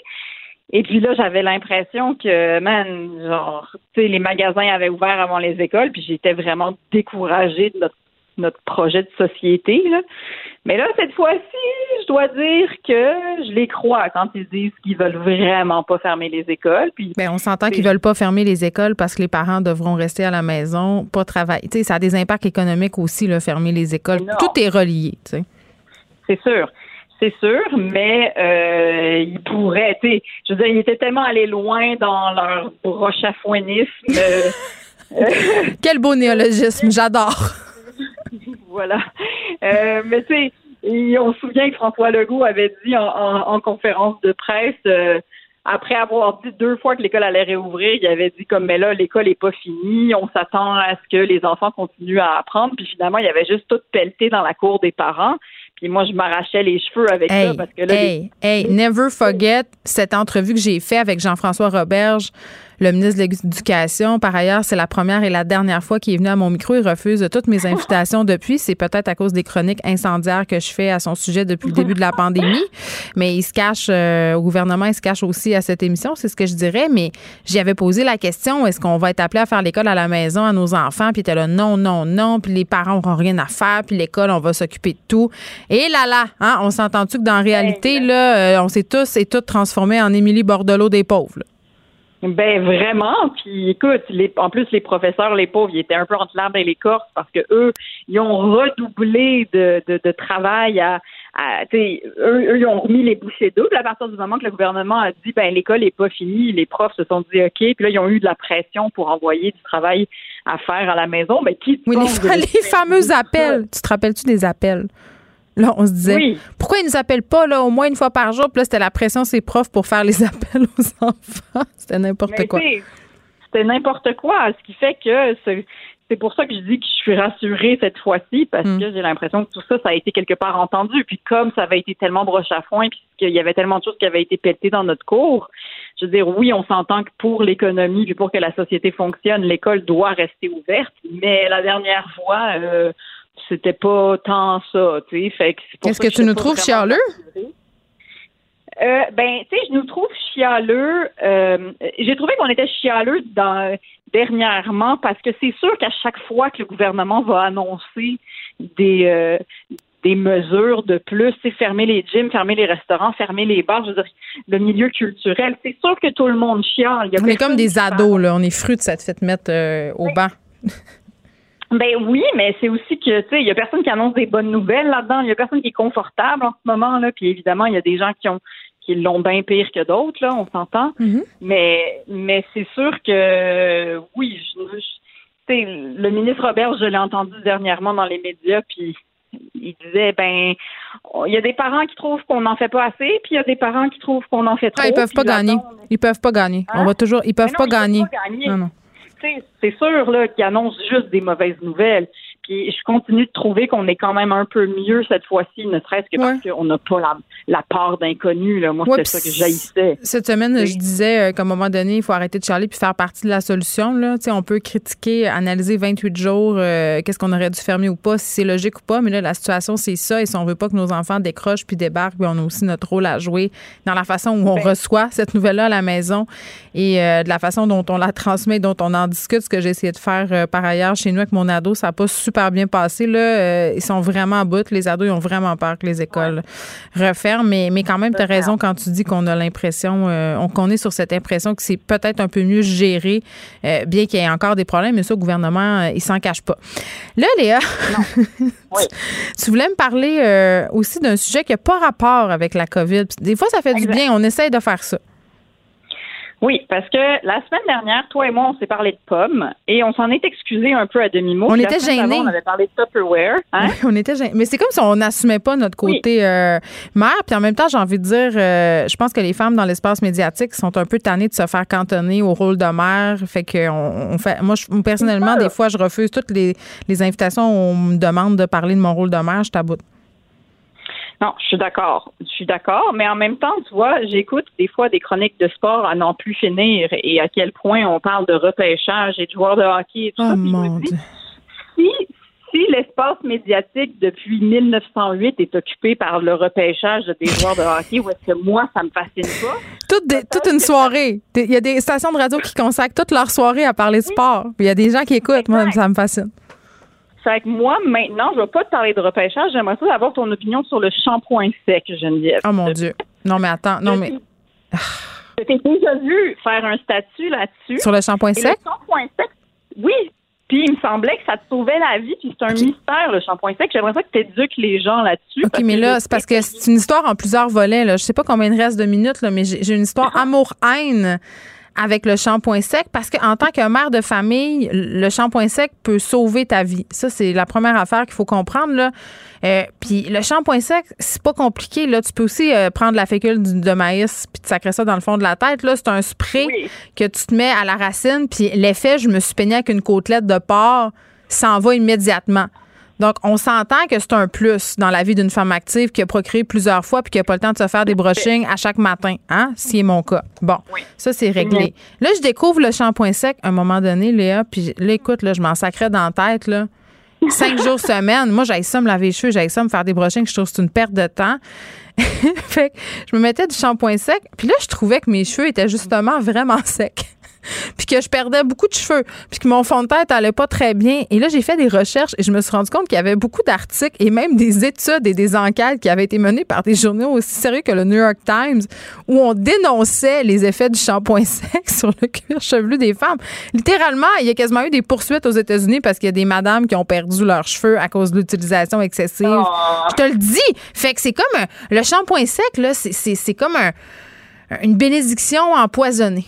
C'est ça. ça tu ben pensais pas que j'allais avoir tout ça, hein, comme à dire? ben non, mais c'est parce que par cette euh, il pleut déjà, c'est déjà tout déprimant cette affaire-là. Mais moi, je l'ai découvert. Mais il y a déjà quelqu'un qui m'a fait complètement euh, débander, si tu me passes le néologisme sur le sujet, euh, parce que je l'ai utilisé et le lendemain, je suis allée chez le coiffeur et la coiffeuse m'a dit. Ça t'a chicané, hein? Fait que là, j'ai toute une canne de shampoing sec. Si quelqu'un veut l'essayer. Ben là, attends, on va se calmer. Là. Les, les, coiffeuses, ils veulent vendre des produits puis ils veulent que tu te laves la, tête avec leur shampoing à 25$. Fait que ça, c'est une affaire. Mais elle m'en a pas vendu, cela dit. On attend, ça, c'est la prochaine étape. C'est comme les vendeurs de ah, drogue. Au début, tu donnes un joint, puis après ça, tu as l'aiguille dans le bras, Léa. C'est la même affaire. Oui, je sais. Je sais, mais j'ai ça quand ils font ça, quand tu te poses des questions, puis tu as l'impression qu'ils s'intéressent à ta routine beauté, mais dans le fond, c'est juste parce qu'ils veulent te dire après. Mais justement, j'ai ce produit miracle. On se sent tout le temps inadéquat. Jusqu'à quel point j'ai besoin de me mettre des produits dans la tête pour avoir un cheveu en santé? Moi, je me pose euh, toujours la question quand je ressors de là avec une facture de 380$, puis des shampoings qui n'ont aucun sens. Mais ça, tu vois, se sentir inadéquate quand on va dans un salon de beauté, c'est mon prochain sujet. Fait que la prochaine fois, à telle fois, on va commencer par parler de COVID puis tout ce qui est déprimant dans le monde. Puis après, un sujet qui nous intéresse vraiment. Non, c'est pas vrai, c'est une blague. Exactement. On va bifurquer. L'actualité, euh, un point de vue féminin sur l'actualité, mesdames et messieurs. Léa Srelinski, bye. À la semaine prochaine. Merci. Pour elle, une question sans réponse n'est pas une réponse. Geneviève Peterson. Cube Radio. Pierre Nantrel qu'on retrouvera désormais à chaque fin d'émission. Salut Pierre. Bonjour Geneviève. Ben oui, merci pour cette accommodation. Ça fait mon affaire d'être un peu plus tard et de pouvoir de finir le show avec toi. Oui, tu fais un beau petit dodo avant. Fait que tu, reviens, euh, tu me reviens en forme. Bon, tu me parles de plastique. Ben écoute, euh, je, je, peux pas m'empêcher de te dire que moi j'essaie de donner une chance au coureur. Tu sais que je suis quelqu'un de constructif. Et puis je remarque que M. Wilkinson, c'est le ministre de, le ministre de l'environnement euh, à Ottawa, et son collègue qu'on connaît bien, Stephen Guilbeault, qui lui est une, est quand même à la base euh, le militant, un des militants environnementalistes les plus connus, qui a finalement décidé d'aller du côté du gouvernement en, en croyant qu'il y a peut-être plus de chances de faire une différence. Et actuellement, j'ai l'impression qu'il avale un petit peu des couleuvres parce que honnêtement, l'annonce d'aujourd'hui, c'est pas gigantesque. Hein? On parle de, de, de, de, bannir les plastiques à usage unique, ce qui est une évidence pour tout le monde. On s'appelle belle lurette que quand on va au IW chercher un café, on remarque que la pâte est en carton. Euh, ça fait longtemps qu'il y a bien du monde qui brasse leur café avec des linguini coupés en deux. Puis des choses qu'on sait déjà. Mais, euh, mais ouais, mais qu'on donne des exemples comme ça, je trouve ça intéressant parce que moi, quand tu me dis plastique à usage unique, je pense tout de suite au sac, mais il y a les anneaux pour les paquets de bière aussi, toutes sortes d'affaires dont on peut se passer. On n'a pas besoin de ça, tu sais. Ah oui, absolument. Non, en soi, la vertu, mais c'est juste que c'est rien, de, ben, c'est rien de très, très nouveau. Tu sais, dans le sens que euh, euh cette annonce-là aujourd'hui m'apparaît par contre euh, un petit peu mise de l'avant et je crois que c'est un peu en réaction euh, à la sortie de l'Alberta. Aujourd'hui, l'Alberta a annoncé sur les hydrocarbures? Ben, en fait, sur euh, l'hydrogène, beaucoup, et euh, sur la, le recyclage des plastiques. Tiens, tiens, hein, c'est drôle. Et, et, et, c'est une vieille position euh, de l'Alberta euh, d'avoir déjà dit. C'est quand même quelque chose. C'est vraiment à ce niveau-là, là, un peu une autre planète, l'Alberta. ils sont, tu sais, c'est le royaume du bœuf, c'est le royaume du pétrole. Et eux autres, ils ont déjà dit, ben, nous autres, le, le, plastique à usage unique, c'est notre business. On est contre de bannir ça. Ils ont, dit ça l'an passé encore. Et, et, et là, euh, le fait qu'ils parlent de recyclage, bon, donc ils veulent peut-être un peu changer la nature de leur production pour faire des sacs et autres produits à usage unique qui sont plus facilement recyclables. Parce que tu sais comme moi, le recyclage du plastique, en tout cas, je sais pas si c'est le même avec moi, mais pour moi, là, c'est un labyrinthe. C'est un labyrinthe. En même temps, je puis je suis d'accord avec toi pour dire que on pourrait en faire plus, puis que c'est pas grand chose. Sauf que je sais pas, j'ai un goût, j'ai le goût d'être un peu positive parce que Je trouve ça inquiétant ce qui se passe depuis le début de la pandémie avec l'environnement. On a déjà abordé le sujet ensemble. Beaucoup de nouvelles euh, environnementales inquiétantes qui passent sous le radar, notamment le fait qu'on a eu le plus chaud au mois de septembre, jamais enregistré sur Terre, que la fonte des glaciers va bon train. C'est tout ça. Euh, mais nonobstant ça, Pierre, on a fait une espèce de retour en arrière au niveau de notre conscience écologique parce qu'on est dans une logique d'aseptisation, justement. Fait qu'on est un peu de retour aux produits suremballés. Euh, il y a toute la question des masques jetables, tu sais, euh, parce qu'on se préoccupe de notre sécurité. Puis moi, je posais la question à des auditeurs sur Twitter l'autre fois euh, par rapport à l'environnement, puis beaucoup ce commentaire-là revenait. Est-ce qu'on peut mettre notre santé en priorité? On s'occupera de l'environnement plus tard. Mais ce qu'on comprend pas, c'est que tout ça est lié si la pandémie euh, euh, voyagé aussi vite sur notre planète, c'est parce qu'on voyage. Tout ça, là, ça a un lien ensemble. Fait que moi, je pense qu'il faut continuer à, peser sur le bouton de l'environnement puis à, en passer des lois parce que si on, se fie à, notre nature humaine, là, moi aussi, j'en ai acheté des affaires préemballées. J'aurais jamais fait ça. Pour la première fois de ma vie, Pierre, j'ai acheté des légumes lavés, pré-lavés et emballés avec le petit sticker dessus euh, euh, propre à sécuritaire pour la consommation, parce qu'on a peur. Ben, non, puis je te comprends, puis tu as tout à fait raison. Je moi aussi, je pensais, là, on avait Laure Varidel cet été qui faisait des mm. qui, entre autres, qui évoquait que la COVID-19, c'était une zoonose, donc une maladie, euh, une, infection microbienne qui provenait de la nature. Puis pourquoi la nature de, mm. de, de, zones, par exemple, des forêts tropicales ou autres, aux animaux euh, exotiques, il y a un lien, puis ça, c'est clair qu'il y en a un, puis il y en a un énorme aussi, un énorme lien sur le sentiment de vulnérabilité et d'interconnexion de ces enjeux-là et d'interconnexion de tous les individus, riches ou pauvres. Ultimement, on va tous faire face à une situation globale comme celle-ci et le réchauffement climatique et va être évidemment euh, l'enjeu c'était l'enjeu, en tout cas, numéro un euh, pour 500 000 personnes qui mm. marchaient dans la rue il y a un an, et ça demeure encore l'enjeu numéro un. C'est juste que là, tout d'un coup, on le feu est pris dans la grange, mais après ça, il faudra continuer de s'occuper du problème principal qu'on avait de... Alors, il y a un lien, puis je suis bien d'accord avec toi, puis actuellement, tu as raison de dire que la dimension jetable actuellement est, est, comme mise un choix, est remplacé Oh. Usage unique, puis envoyer aux poubelles. Car tu passes dans un tunnel, euh, déplace-toi, on t'entend mal. Hey, euh, c'est le point de presse en ce moment du gouvernement Legault. Évidemment, on nous prévient qu'il faut faire attention euh, pour l'action de grâce, ne pas se réunir. Je pense que c'est le message qui martèle, mais je serais curieuse de tendance de t'entendre, Pierre, au sujet de toute cette histoire concernant Joyce Echaquan et le racisme systémique. Legault qui persiste et signe, qui ne veut pas employer cette expression, qui dit là, là, il vient de le dire, là, je veux pas faire une guerre de mots, là, je veux faire une guerre au racisme, refuse de l'utiliser dit il n'y a pas de racisme systémique au Québec, les Québécois ne sont pas racistes. Toi, tu t'en penses quoi de ça? Bien, je pense tout d'abord, franchement. Est-ce qu'on vient de perdre Pierre? Oh. on vient de perdre Pierre. On va essayer euh, d'aller le rechercher d'ici la fin de l'émission. Mais pour poursuivre la réflexion, puis je discutais avec des amis parce que c'est vrai, qu'en ce moment, on a l'impression qu'on est un peu dans une guerre sémantique. Est-ce que est-ce que c'est vraiment euh, important qu'on qu'on utilise ce mot-là, racisme systémique. Maintenant, on est quasiment rendu qu'on a l'air d'une gang de bébés euh, qui veut absolument qu'on utilise le mot. Mais je pense que ça serait important d'appeler un chat un chat. Puis je sais que je tape souvent sous ce clou-là. Je disais des commentaires euh, sur Twitter, notamment de mon collègue Steve Fortin, qui disait c'est dommage que les termes racistes systémiques aient été galvaudés par les militants. Moi, je suis pas d'accord avec lui. Je trouve pas que ce terme-là ait été galvaudé. C'est vrai qu'au début, on en parlait plus dans les cercles militants, mais là, je pense que euh, puis là, passez-moi l'anglicisme, mais le, ça s'est mainstream, mainstreamisé. C'est-à-dire que le terme racisme systémique est rentré dans la culture populaire parce que de plus en plus de rapports qui nous en parlent. on a la commission vient qui nous dit ben oui, il y a du racisme systémique. Tantôt, je parlais avec une avocate euh, qui a mis en place cette application euh, Bon Cop, Bad Cop.